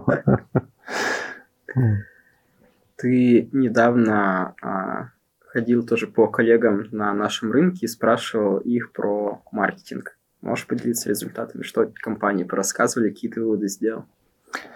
И как вообще в голову пришла мысль вот так вот пройтись по рынку, и там как вообще люди отреагировали? Все стали себе рассказывать открыто? Да, у нас ну, возникла ситуация, что очень слабый маркетинг, у нас довольно прокачанные продажи, то есть отдел продаж, который там продает, но э, они все делают сами. То есть находят клиентов в холодную, сами их закрывают, в общем, жалуются, что ну сколько можно, вы уже когда-нибудь, ребята, маркетинг настроите, чтобы нам хоть чем-нибудь помогли, хоть лидов, что ли, немножко дали. Вот, и я понял, что, ну, действительно, у нас там исторический маркетинг очень слабый. Я решил найти компании, которые уже больше нас, ну, там, от 200 до 500 человек, чтобы было, чтобы у них э, были там лучшие позиции в рейтингах и был классный маркетинг, ну, так, со стороны. Значит, я там выбрал Агиму, АВГ, Сайтсов, что-то еще там. К тебе вот ходил. Да. А, собственно... Ну, мы не такие большие. Ну, я видел, что ты, ты был интересен тем, что вы, кажется, начали этим заниматься там и какой-то путь пробежали. Ну, то есть все равно вы впереди, в этом э, аспекте впереди uh-huh. нас. Вот. Да даже вот, вот подкаст мы записываем. Да, вот что делаете. А, значит, и идея была найти... Я первое, что удивился, ни у кого нет CMO. Я такой, так, подождите, а где же CMO? А, ну, то есть э, директоров по маркетингу оказалось нет. Есть директора по пиар, директора по развитию, которые этим занимаются. Есть даже такой HR и пиар там. вот. Я такой больше понял, что вот это первое, я такой CMO, Агима, CMO, значит, это нету. Я такой, так, конвер... все ответили, ну, то есть все поговорили, там конверсия стопроцентная была там, из там, пяти компаний, которые я нашел. А... То есть ты им просто написал в холодную, типа, привет, я Саша Карабасов, да, именно так я написал привет. Я вот а, Значит, у меня там похожий бизнес, я искал тех, у кого прокачанный маркетинг, посмотрел там, не знаю, ваш доклад, ну, что такое, там у Агимы есть там какие-то видосы, вот я вас там целенаправленно нашел, выбрал среди там всех, и очень хочу, да, получить, там, ну, условно, экспертную консультацию, там, как по маркетингу. И, ну, этот опыт у меня из трекерства, который говорит о том, что конкуренты нормально общаются обычно. Это э, выглядит немножко как бы нелогично, да, вроде как, что они тебе будут рассказывать, конкуренты же. Но тут у нас очень большой рынок, очень большой пирог. Это не два обувных магазина на одной улице, знаешь. Ну, то есть тут не такая ситуация. И в аутсорсе это еще, еще даже проще. Вот, что я для себя понял? Понял, что значит, нет никакого единого канала лидогенерации, который бы ты мог найти, в котором сходится экономика, да? Нет золотой жилы, которую можно копать. Нет золотой жилы, которую можно копать. То есть, а, значит, есть что? Есть, э, ну, первое, очень большое количество касаний с максимальным обхватом, максимально дешево. Короче, любые конфы, там люди бесплатно юзают статьи. То есть, а, а по сути оптимизируется метрика на одно касание. Ну, то есть сколько стоит охват. Вот 10 тысяч охвата максимально дешево. Максимально релевантно, максимально дешево. Поэтому вот касаний надо много. То есть у нас не кроссовки, которые можно за одно касание продать. Услуга сложная. Надо а там... много это сколько? 5, 10, 20? 10, 10. Ну, вот я так вижу. 10. Тебе должен потенциальный клиент 10 раз услышать. Прежде чем, да, он прогрелся и вообще был там готов что-то обсуждать. Вот это первый момент, то есть делается, все участвуют, там, разрабы, дизайнеры, там, тестеры, все, там, коммерческий отдел, проекты, продукты, все работают на пиар сколько-то, да, у каждого там есть KPI, значит, на какую-то маркетинговую активность. Это, ну, идея номер один. Все участвуют, все максимально дешево, как можно больше охваты, как можно больше касаний, как можно дешевле. А, это первая мысль. А вторая мысль, а, вот она скорее вписывается в концепцию «продаем будущее». То есть а, копаем темы, которые направлены в будущее, стараемся понимать про своих клиентов, во что они будут инвестировать, куда будут вкладывать, чтобы было им интересно, и несколько на опережение предлагать им такие, такого рода решения. Да? Вот. Опять же, засовывая это в маркетинговые каналы, не просто рассказывая что-то, ну, что-то, а скорее засовывая туда продажу будущего. Угу. Хотя бы там наполовину. Да? Ты можешь сейчас рассказать, там, какие несколько вещей в будущем будут работать? Слушай, я вот... Куда бы посмотреть, что бы продавать сейчас? А, ну, я точно буду смотреть а, что-то связанное, там, NFT, блокчейн. Ну, то есть, это немножко сейчас... А, ты, конечно, не придешь, там, губернатору не предложишь, давай там блокчейн внедрять. Это еще немножко такое, как... А, но через какое-то время оно туда заедет, да. Сейчас... А, что еще мы так для себя выделили, чтобы можно было посмотреть? А, мне кажется, что сейчас на уровне государства внедряется... В общем, у меня на самом деле нормального ответа нет. Я его прямо сейчас вот для себя ищу. То есть э, вот я какие-то такие совершенно общие только вещи могу сказать. Ну, типа, давайте посмотрим, что там в блокчейне. Давайте посмотрим, какие технологии там у, у других государств есть, которые к нам бы можно было перетащить. Вот. Хотя у нас очень, на самом деле, с точки зрения госуслуг, тут скорее надо наше российское тащить в СНГ. Вот я скорее такую тему вижу. Вот. Интересно, сколько это реально какие-то российские штуки, в которых они, мы впереди планеты всей, там, типа, госуслуг, финтеха, насколько можно их легко перенести, там, хотя бы в страны СНГ дружественные с нами. Но они переносятся. Переносятся. Вот мы э, обсуждаем, у нас, допустим, сейчас в энергетике происходит такая тема, как внедрение IT-счетчиков. Ну, типа, тебе не надо показания сдавать, а там, типа, симка, оно само сдается. Вот мы такую систему, ну, участвовали в разработке такой системы, и, в принципе, вот эта сама концепция и счетчиков, и системы, которая все показания автоматически собирает, она, ну, вот для СНГ интересна, вот, например, такая тема. То есть у меня такие какие-то, знаешь, а, точечные там знания про это есть, но вот я хочу сейчас их систематизировать и более целенаправленно этим позаниматься, чтобы у меня там для, для ГОСов, для энергетики, для банков были совершенно конкретные темы, там, в которые я сам верю, и мне которые интересно было бы поделать, угу. чтобы их... А сколько например... вообще Lab вообще таких продуктовых направлений уделяют у себя? которые вы хотите развиваться и продавать в них будущее? Ну, у нас год назад запустилось порядка 10 гипотез, таких, или там мы их называли это, сейловые продукты, или там продуктовые направления. Сейчас мы оставили три. У нас есть финтех, а, значит, стройка, это есть электронное правительство, все, что там госов касается. Отдельная информационная безопасность, но она вот совсем там выделяется. А вы как-то оцениваете объем рынка, как эти сферы будут расти в следующие годы, чтобы решать в них пойти? Да, ну мы смотрим, соответственно, где есть деньги ну, на следующие три года. Понятно, что там, например, э, ритейл же четко сказал там в прошлом году, что все экономим. Но все равно в Якоме сейчас в ритейле много бабок. Ну, в Якоме, там, да, я так про, про, про офлайн такой. В Якоме, в принципе, там более-менее. Ну, то есть ты смотришь, там вот у государства ничего по бюджетам не поменялось, там у них на три года все заложено. Ну, было, по крайней мере, там, ну, какое-то количество месяцев назад.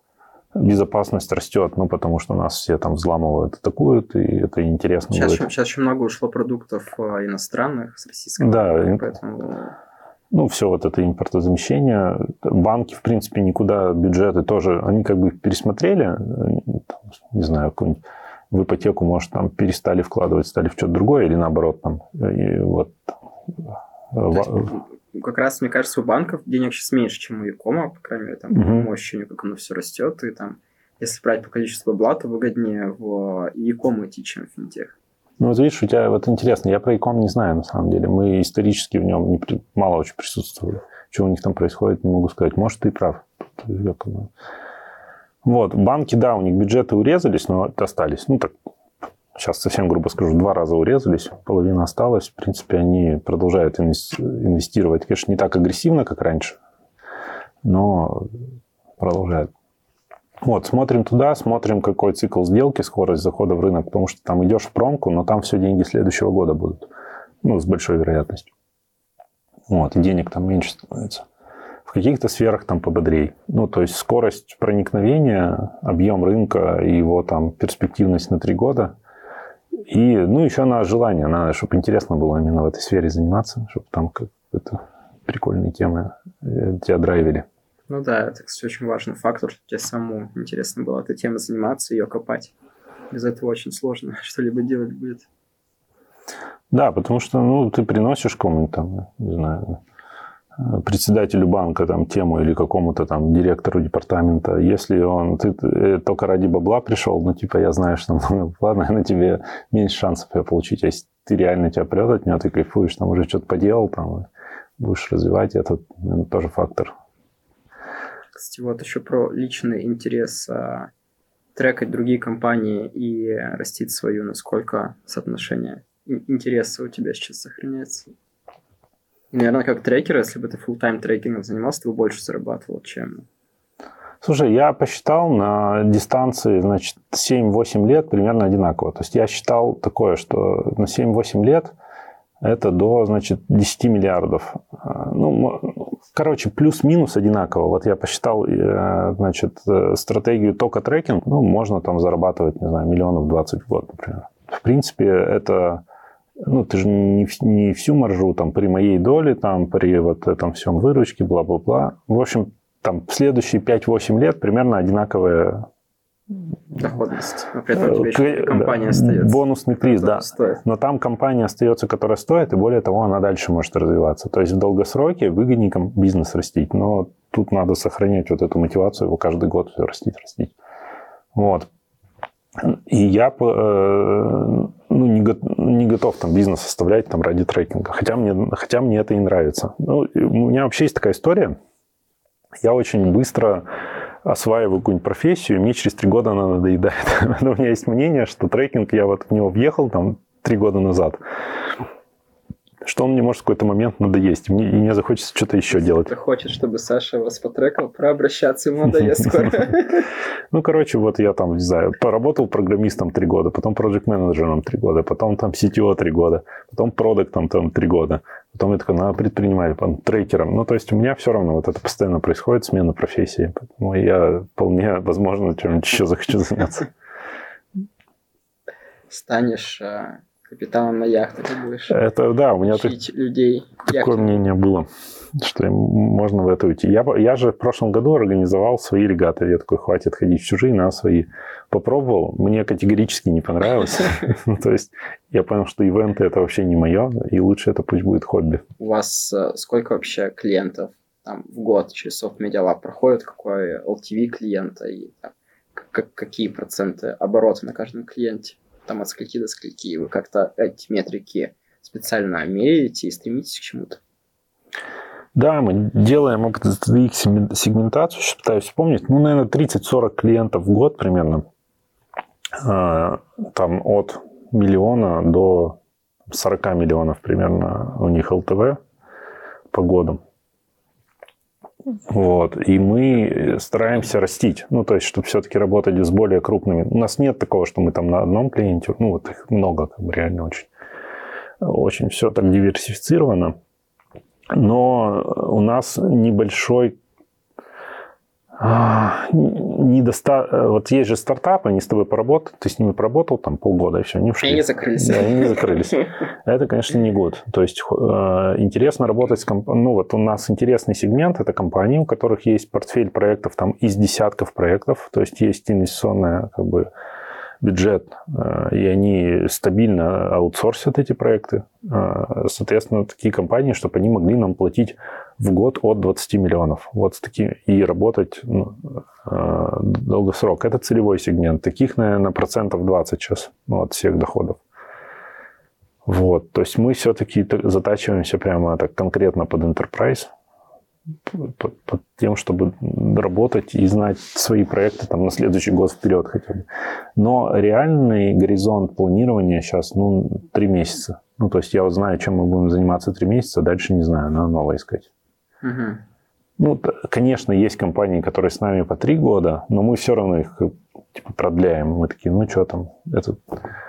А вот по этим продажам нужно через три месяца искать новых клиентов. У вас сейчас кто продает? Фаундеры, продажники? Какое соотношение между ними? Ну, мы передали от фаундеров. Это как раз то, а вы те, вы что те, у нас хорошо, по, хорошо получается. Да, мы те, кто смогли. Ну, то есть я сам это делал, строил с нуля отдел продаж, и мы делегировали. То есть сначала только мы с партнером продавали, Потом там появился первый продажник, потом появился отдел, потом этот отдел забрал там примерно половину, а сейчас он уже 100% отделом И продает. за какой промежуток времени это удалось сделать?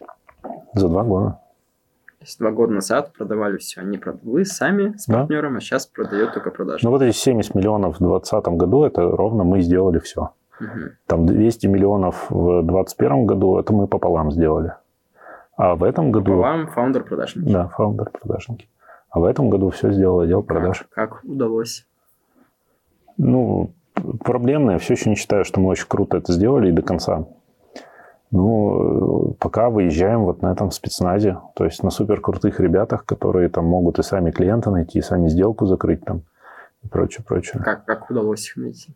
Ну, скорее, случайным образом, ну, то есть методом перебора. Мы порядка, наверное, всего 30 человек наняли, и у нас вот три осталось. Ну, то есть вот такой круговорот а, найма и увольнения. Ну, было очень тяжело, потому что ну, тут и в рынок негатив, мы очень много людей увольняли. есть, самый прикол потом такой, спрашиваешь обратную связь, продажник, которого мы уволили, работает в другой компании.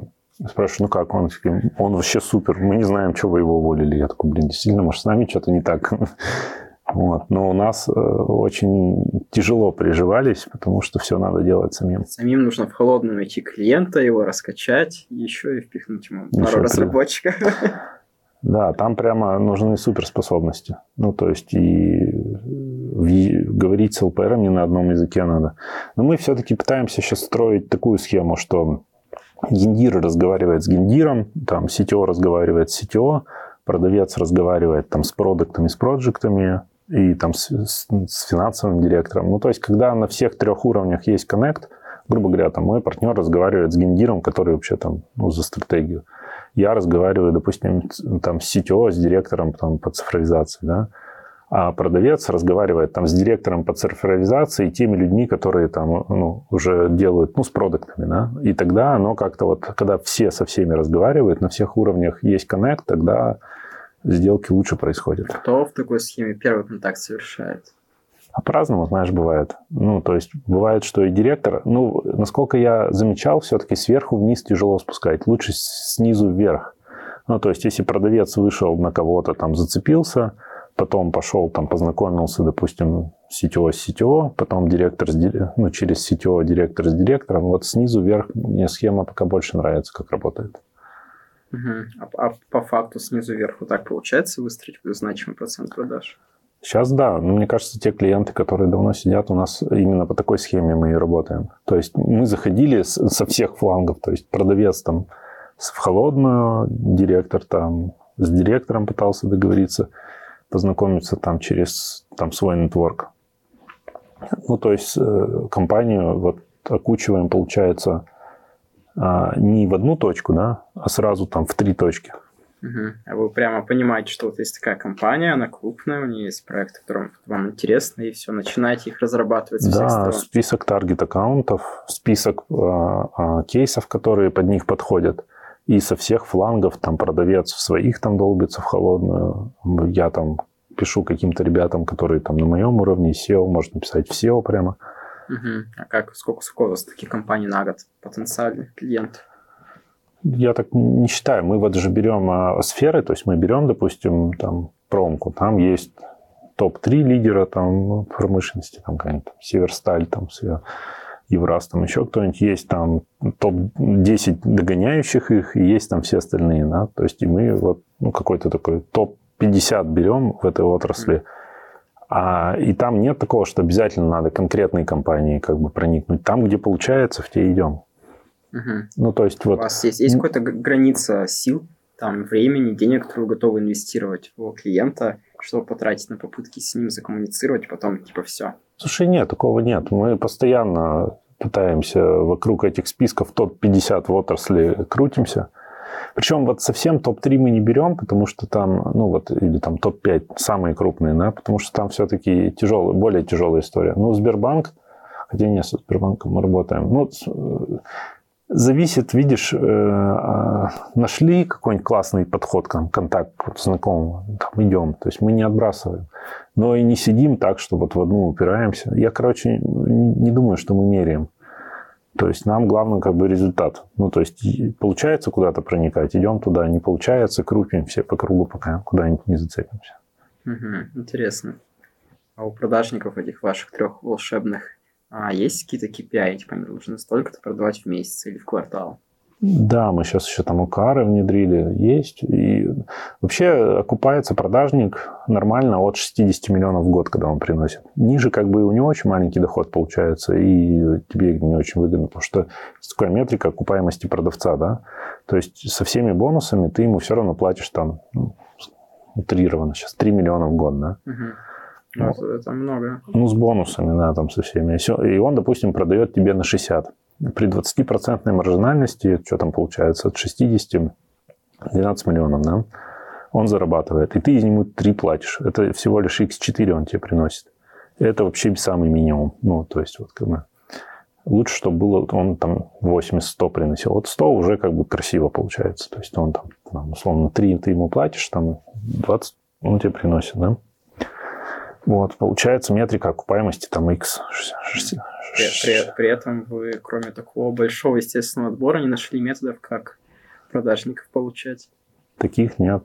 Я пока не нашел. И вы будете продолжать тоже много нанимать, много увольнять? Ну, это тяжелая история, но по сути, да. по сути, да. Я пока не знаю другого способа. Как на старте, у нас там куча всяких, и тестовый день есть, там и мы, там тестовое задание, и тестовый день, и тестовая неделя, и тестовый месяц, и все равно ты приходишь к тому, что на старте невозможно до конца понять. Все равно, все равно после всех тестов людей оставляете, а потом через там один-два месяца увольняете. Да, лучше, чем, чем через один-два месяца. Тяжелая же история самая, когда ты увольняешь через там 9. Ну, испыталку прошел вроде ничего, потом вроде такой, ну, еще немножко, тут вот полгода, потом еще что-нибудь поменяем, и ты потом через год такой, ну, нет, он все равно на 20 миллионов продает, и только в ноль все работает, да? Сам себя кое-как бывает, и приходится увольнять. И ты время потратил, кучу денег. Вот это самая тяжелая история. А, почему не думали, можно просто такие уровни процентов настроить? Типа продаешь на 20 миллионов, никаких бонусов не получаешь. Получаешь там свою зарплату 50 тысяч и все. Ну, все равно время же выедает. Ты его учишь, вкладываешься, на, там есть онбординг, ну, там ходишь с ним в его сделки. Ну, то есть там самое тяжелое не то, что ты денег ему заплатил, а что ты это, все это время думал, что у тебя есть отдел продаж. А у тебя его не было. И ты такой через год, все сначала. А тебе вообще морально сложно увольнять людей? Слушай, ну, ну, это не все равно неприятный да, процесс. Но я довольно много увольнял, и тут я как раз последних увольнял продавцов, там что-то как-то я настолько расслабился, что там, знаешь, позвонил, за 15 минут уволил, человек прям обиделся. Ну, потому что как-то вот по-человечески не сели, не поговорили. Вот, то есть вроде или уже как бы и не сложно, но с другой стороны вот надо ну, какой-то негатив какой-то переварить, да. А HR у вас не помогают в этом процессе? Слушай, ну, у нас такое правило, что кто нанимал, ну, вот руководитель, тот и увольняет, да? То есть HR не увольняют людей. Ну, там оказать а, вот это вот сглаживающий эффект. Это да, там всякое выходное не, не интервью, после того, как вот поговорил руководитель, там разговаривает HR, делает выходное интервью, сглаживает, чтобы негатива не было, это да. У вас сейчас все продают продажники и какое влияние они вообще оказывают на то, как вы делаете оценки, на то, как люди потом работают, на то, как а, потом сюда продается, сюда продают продажники или нет. На что они могут влиять и не могут. И хватает ли им этих ограничений? Вот про маркетинг ты говоришь, им не хватает маркетинга, какой-то помощи, чтобы клиент был как-то подогрет до того, как они ему пишут.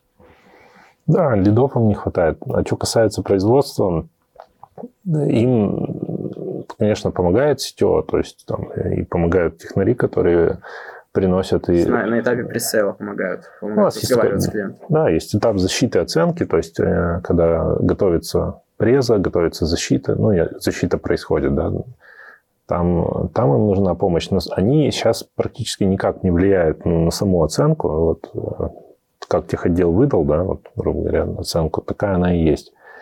И до какого-то времени это прям было проблемой, потому что нет никакого... А как сказать, вот это адекватная оценка или неадекватная? Да? Она... Даже дело-то не в том, что а, насколько она адекватная, а насколько она рыночная. Ну, потому что мы можем ее считать адекватной внутри, типа мы там все оптимизировали, все лишнее убрали, там рисков не заложили, и вообще это самая крутая оценка.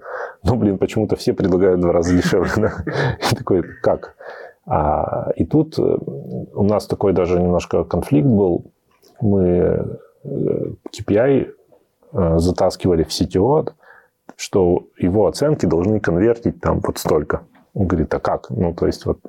И тогда придумали способ, что давайте хотя бы сравним свои оценки с конкурентами. То есть пойдем и в тех сделках, где мы проиграли, узнаем, кто выиграл, и сравним. Или вообще просто пойдем в компанию, обменяемся какими-то проектами, которые мы оценивали, сделаем взаимные оценки обсудим, чем они отличаются чтобы понять, а где мы могли бы что-то делать на ноу-коде, не знаю, на лоу-коде, где мы могли бы вообще использовать это готовы, чем отличаются.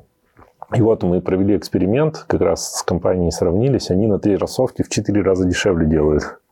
Потому что, ну, Террасофт там это готовая платформа, да. И мы такие, блин, а почему мы на террасофте не делаем тогда какие-то проекты, там особенно личные кабинеты, ну, стандартные какие-то темы. Можно было же попробовать.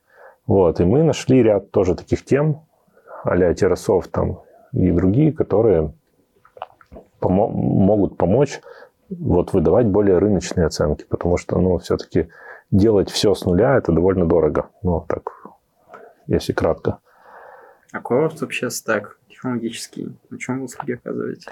Основной это Node.js React. Есть дополнительно там немножко Java, немножко Python. Ну, основной бэк у вас Node.js. Да, основной бэк все Node.js. То есть мы на него тоже переходили с C-Sharp, потому что вроде как на нем быстрее разработка. А когда вот нужно какой-нибудь личный кабинет, сказал, нужно сделать админку. Часто, когда ты делаешь какие-то сервисы, но админка нужна. А на Node.js есть какие-нибудь автогенерируемые решения по моделям данных? Слушай, наверняка есть. Я Что уже... На Python есть Django, например, она прямо очень много времени может сэкономить для тебя и для клиента. Ну, я вот э, так как давно не программирую, я знаю, что есть CRUD, и есть вот там разные, на разных стеках решения, которые генерируют админку. Я не знаю, что там в Node.js, но мне кажется, там это должно быть. Короче, э, я зашел в область, где я уже потерял компетенции. Я еще в продажах шарю вот в этой штуке. Вот вы занимаетесь, значит, бэкэндом, фронтендом, мобилки есть? Кроссплатформенные, нативные? Да, вот мы сейчас делаем, когда на React, то есть это сразу там, как, как технология называется? React Native? React Native и React, одно приложение, которое и на мобилке, ну там как-то Ну, Там, Часть там его общая. бизнес-логику пошарить, да. да, часть, короче, частично оно общее. Мгм. А там просто есть некоторые места, когда кроссплатформенные плаги плохо работают, когда там работает с железом есть, например. Насколько я понимаю, ну вот в, в моем понимании, лет пять назад, пока вот эти кроссплатформенные инструменты не очень развивались, там, не знаю, какой-нибудь камеры или акселерометру не было доступа, то сейчас там тот же React Native, там 99% всех железных фич вроде покрывает. Я тут могу ошибаться, но вот в моей голове это так устроено. Кстати, по нашему опыту у нас есть опыт в React Native, там в Flutter в нативке, но больше всего в нативке была проблема с картами в React Native несколько лет назад. Когда у тебя карта с большим количеством объектов нормально не работала кроссплатформенно. Мгм. Ну вот я знаю, что эти болячки были там 10 лет назад очень сильные, 5 лет назад такие средненькие, и вроде уже они большинство Но полечились. В целом, кажется, по тенденциям популярность React Native падает, а Flutter растет. Flutter растет, да. Мы сейчас тоже часть на Flutter начали делать. Вот это правда есть, да. Вообще, мне кажется, э, вот э, любые инструменты, которые удешевляют разработку, все-таки будут расти. Я последний тут пост читал в Фейсбуке, что чуваки нашли способ делать лендинги, выгружать, значит, из фигмы ну, эти макеты, прототипы, кастомные, да, импортировать их, забыл, как инструмент называется. Ну, короче, получается лучше, чем на тильде, дешевле и быстрее. Вот, еще и кастомно. Да? Ну, то есть, вот эти, все эти инструменты, которые там и с одной стороны кроссплатформенные, а еще и там без кода, они все-таки сейчас... э, Ну, есть такой тренд, я в него верю. Но это для быстрой проверки гипотез, быстрого запуска идей.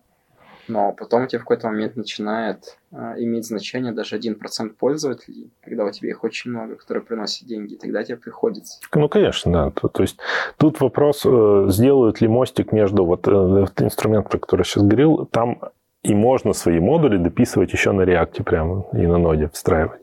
То есть э, вот получится ли сделать этот мостик сначала ты... Потому что сейчас, по идее, то, что ты на укоде написал, надо выкидывать и писать заново потом, да, если ты хочешь уже нормальное приложение. Гипотезу проверил, подтвердилось, все, выкинул, пишешь заново.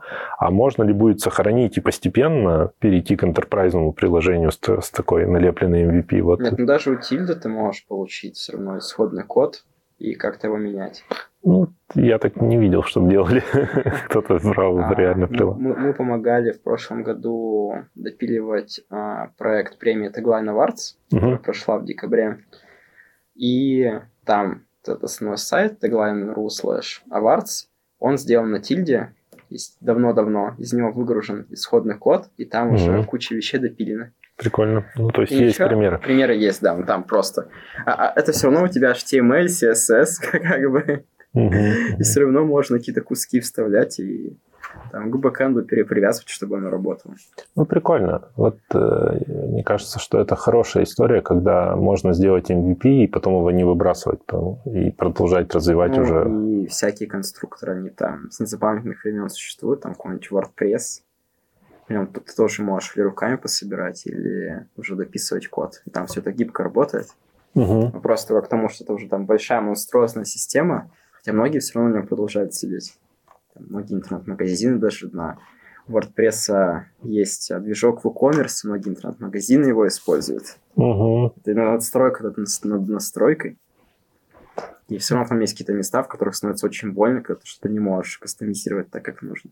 А новые, ну, я да, знаю, что WordPress довольно там старый прокачанный инструмент. С другой стороны, как будто бы что-то вроде должно было уже появиться, как-то альтернатива WordPress. Есть, ну, в смысле интернет-магазинов куча альтернатив. Есть и супер такие штуки, как а, Тильда, как раз а, угу. от а, Руслана Фазлыева, если ты слышал о таком, продал компанию. Да, Equid, да. Equid, да, вот Equid как раз у тебя конструктор, который как на Тильде делает интернет-магазин. Кстати, прикольно, а, мы интернет-магазина вообще особо не делаем. У нас есть один клиент, а, называется Elixir, сайт ультрамодной одежды с офлайновой точкой на греческом острове Миконос. Вот, и мы как-то думали перевести его с а, той платформы, на котором он сейчас, а, ну, просто движок ее и 2 на PHP, на угу. какое-то такое более а, готовое решение на WooCommerce, Shopify, и еще мы рассматривали Magento. Угу. Мы потыкались в каждую из них, каждая из них оказалась настолько монструозной, что оказалось проще не перетаскивать. Если ты на них начнешь развивать свой интернет-магазин, и у тебя научится там подберешь разработчиков, или не научится будут на нем развивать, то будет а, очень сложно слезть обратно и на какое-то кастомное решение переехать или на другое. Если это сильно подсаживаешься, и потом слезть не можешь. Есть компания, в России, в Таганроге называется Аджета, которая специализируется чисто на мадженте. Чисто, да, я такое, так, так, такое назв, название созвучное специально. Вот, и мы с ними общались несколько лет назад. Мероприятие проходило Стратоконф у нас. А, сама конференция была в Краснодаре, потом возили просто в Таганрогу по разным а, аутсорс-компаниям, показывали, как они вообще живут. Вот, они рассказывали, что порог входа очень большой, разработчиков научить очень сложно, Угу. у нас есть разработчик, когда есть клиент, у нас никогда не слезет. Ну, прикольно, у них ЛТВ должен быть там большой. Я тоже верю в платформы, в принципе, и даже в то, что э, можно свою платформу развивать. То есть, допустим, мы даже когда приходим в конкурс, и говорим, вот мы, допустим, аутсорсеры, мы с нуля разработаем. А есть ребята, которые приходят и говорят, вот у нас есть платформа, там уже там безопасность, там уже отказоустойчивость, мониторинг, уже все сделано. Ну, а вы сами таких наработок не делаете? То есть, если вы сделали 50 проектов, начинаете 51 на JS, у вас нет готовой архитектуры? Есть, все равно. Э, есть там какой-то стандартный репозиторий, есть какая-то заготовка личного кабинета, есть какие-то заготовки там для безопасности, но тут э, скорее на, на уровне защиты сделки, это обозвать какой-то платформой надо, да, и как-то начать э, эм, про это говорить отдельно, да, то есть немножко поменять подход в продажах. И, ну, возможно, и докрутить что-то еще, да. Сейчас мы э, вот зашли в Сколково, стали резидентами Сколково как раз там, с такой платформой, которую там дооформляем, и уже, по сути, у нас даже формально в договорах, что мы весь софт делаем вот там на, на своей платформе SMLus. SMLus? Да, история. А сколько вообще сложно зайти? Нет. Ну, на самом деле, тут же история в чем? Э, экономия на налогах, там есть определенная, ну, ты как резидент, вот, допустим, мы слетели с НДС, получается, в третьем квартале, а в четвертом платили НДС с Нового года за счет того, что мы зашли в Сколково, сейчас до миллиарда мы снова без НДС. Mm-hmm. Ну, для кого-то это там оказывается важно. Плюс там страховые взносы уменьшенные. То есть, да, ты там как Минцифра как э, компания, IT-компания там в Минцифре зареганная, наверное, тоже платишь уменьшенные там страховые да. взносы. А в Сколково, по-моему... 7% получается. Да, в Сколково там тоже эта история есть, и там еще что-то есть, там чуть-чуть еще. Там. А налог на УСН тоже 6% а, на доходы в Сколково? Ну да, тоже. Вот, ну то есть президент Сколково помогает тебе на выгодных условиях сидеть до, до миллиарда.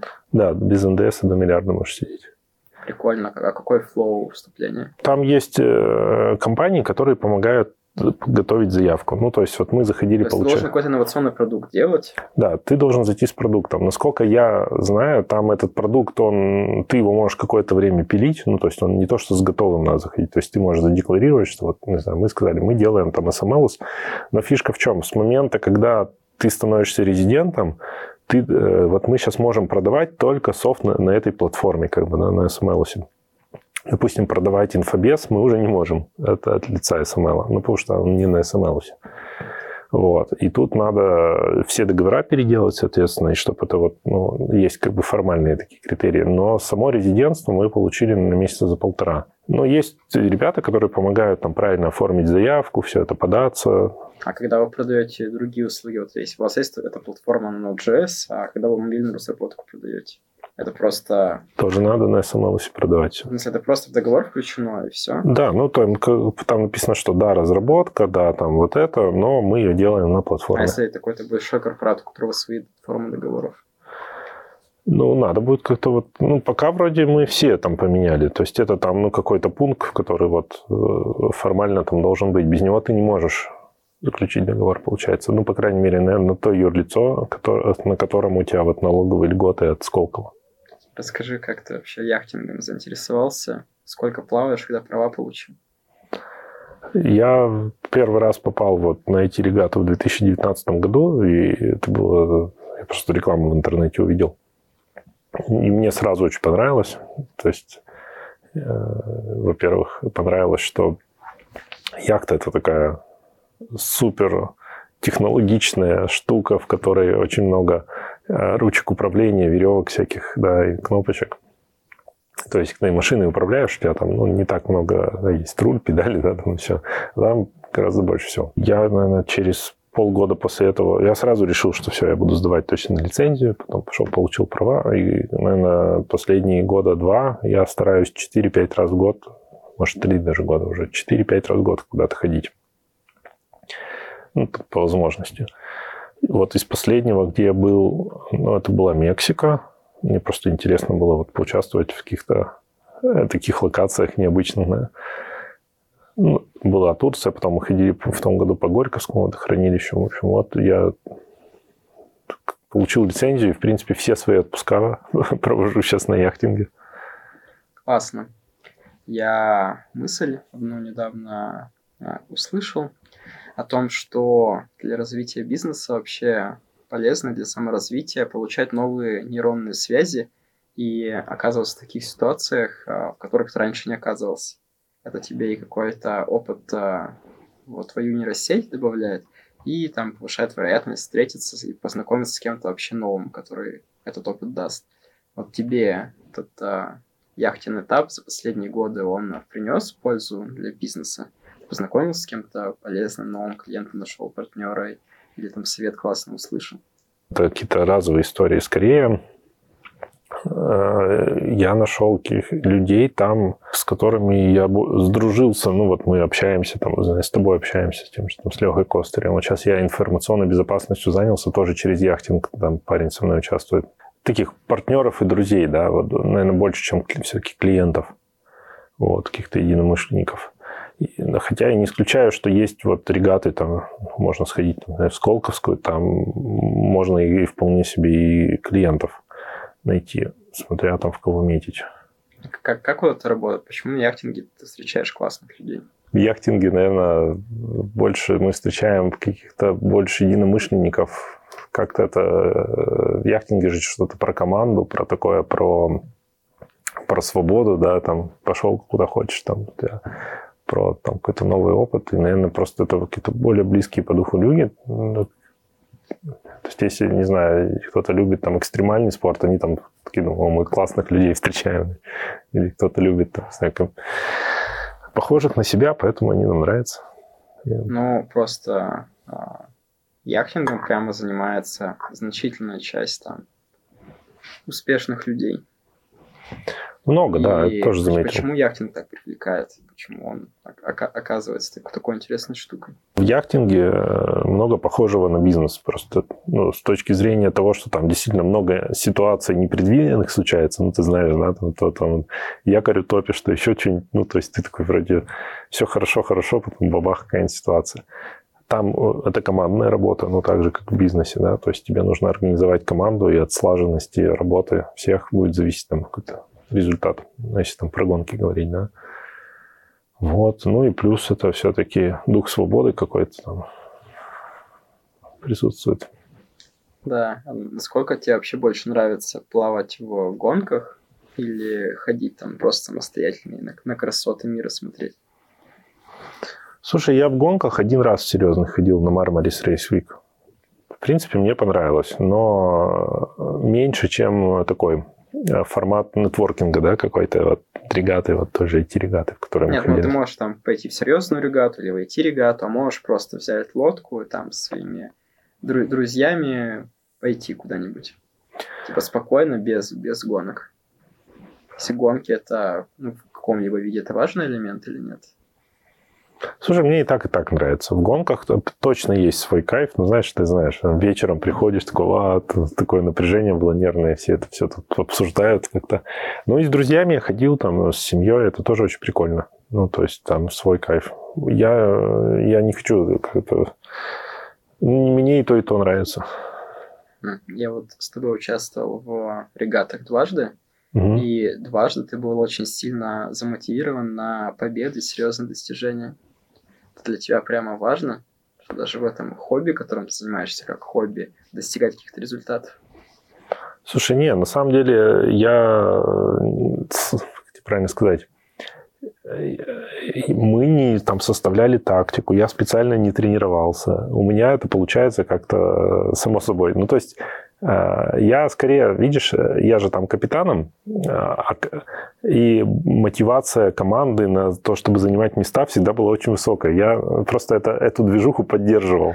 У меня не было задачи там, занять там, первое или второе место, и я себе ее на самом деле не ставил. Но э, мне было скорее важно, что ну, ребята хотят, ну давайте попробуем. Да? Ну, в смысле, вот у меня был в первой регате чувак, ему, он прямо все, первое место, первое место, первое место, нам надо обязательно, обязательно. Значит, такой, ну ладно, что?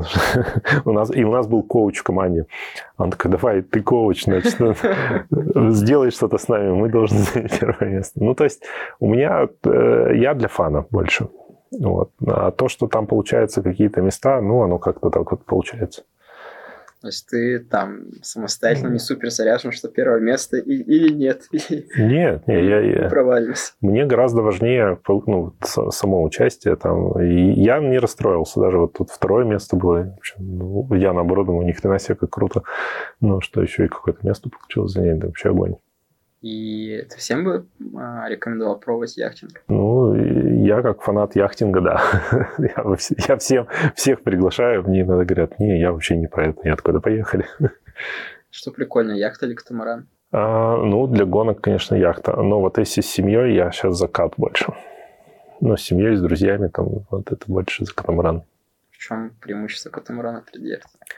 Там больше пространства, ну, в смысле, он же э, более комфортно, вот, для такой, для общения, там, посидеть вечером, знаешь, там, ну, я, наверное, раза на два всего на катамаранах ходил, на два раза. Ну и оба раза это было такое, конечно, более комфортно, больше такого потусить. Мне кажется, что вот э, катамараны, оно для такой уже аудитории, ну, либо семейный, либо вот там у нас есть венчурная регата, там инвесторы ходят. Они не про гонки, вот там можно и без паруса, в принципе. Там, я на одной, на катамаране ходил на Сейшельских островах, мы паруса один раз ставили. Вот. А про что венчурная регата? Венчурная, ну там инвесторы собираются, э, которые вот, ну и в стартапы инвестируют, обсуждают там что-то между собой э, какие-то темы. Им, им охота там 24 на 7 обсуждать стартаперские темы, а не Не, мне кажется, у них такая, у них немножко другой стиль жизни, да, там больше про, про почилить, потусить, там, э, и там важно, чтобы там был, была локация необычная, важно, знаешь, уже, чтобы был хорошие рестораны, то есть там меньше про то, что вот гонок, там люди отдыхать скорее ездят. Ну, вроде у нас на IT-регате тоже там все фаундеры, топы, им все равно дико нравится. Как ты вот сейчас описал, что каждый раз а инвесторы да. хотят побеждать, а, и почему-то на инвесторов не переносят. А у них, у них вообще другой вайп, вообще другой. То есть им вот это скажешь гонки, они такие, да зачем, да так все хорошо, но мы посидим. Ну, э, все-таки вот стартаперы и фаундеры это люди заряженные, они такие, а, давай побежали. Ну, то есть им важно как бы активность какую-то. И там а, у нас на регате я несколько раз ходил с Димой Калаевым, мы тоже это все, я и с ним права получал. Он там управляющий партнер Фрили, как-то так. Угу. И ему тоже гонки дико его вставляют.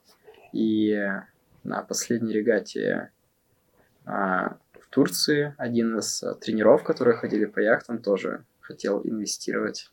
Угу. Там он приехал как тренер, но чисто по фану, а сам искал себе проект, который может проинвестировать. И Угу. он сам там, дикий мастер гонок. Ну, может, какие-то ра- такое разные тусовки. Да.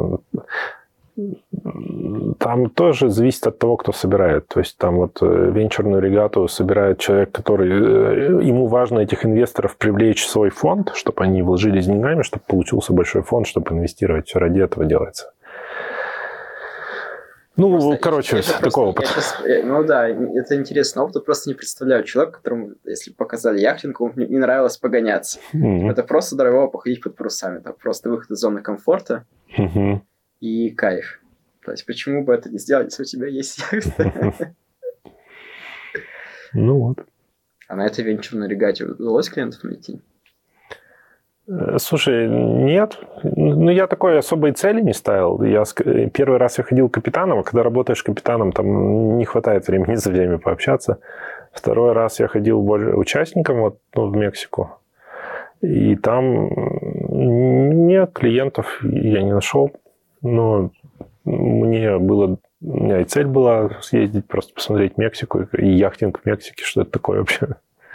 Я вот изначально на эти регату ехал первый раз в 21 году, осенью, а, чисто ради нетворкинга, чтобы попытаться найти каких-то клиентов. Мгм. Вот, и там я даже а, согласился, чтобы меня поселили на административную лодку, потому что там ну, гонки и гонки.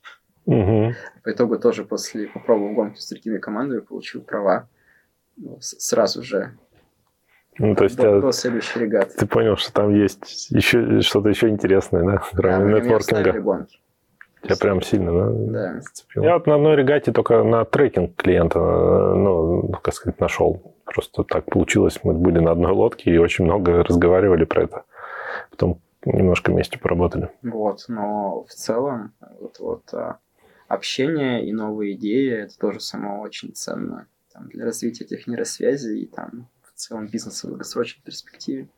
Мгм. Общение, мне кажется, там это ключевая штука, вот такая больше как бы с единомышленниками, с теми, кто тоже бизнесом занимается. Ну, клиенты могут быть, но это такое какое-то побочное явление. Мне кажется, все-таки основное там вот э, ценность, она именно в таком э, в тусовке неформальной с предпринимателем. Ну, потому что где мы в обычной жизни мы можем там вечером встретиться как-то так на час, на два, а так, чтобы на неделю вместе остаться, да, такого практически не бывает.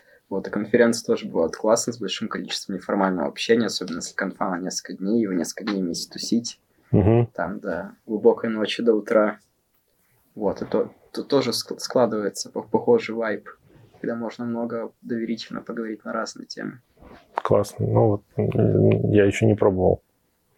Я когда, будучи там э, ну, в найме, ездил на конференции, и такое было, но это была другая среда, не предпринимательская, это больше какая-то айтишная.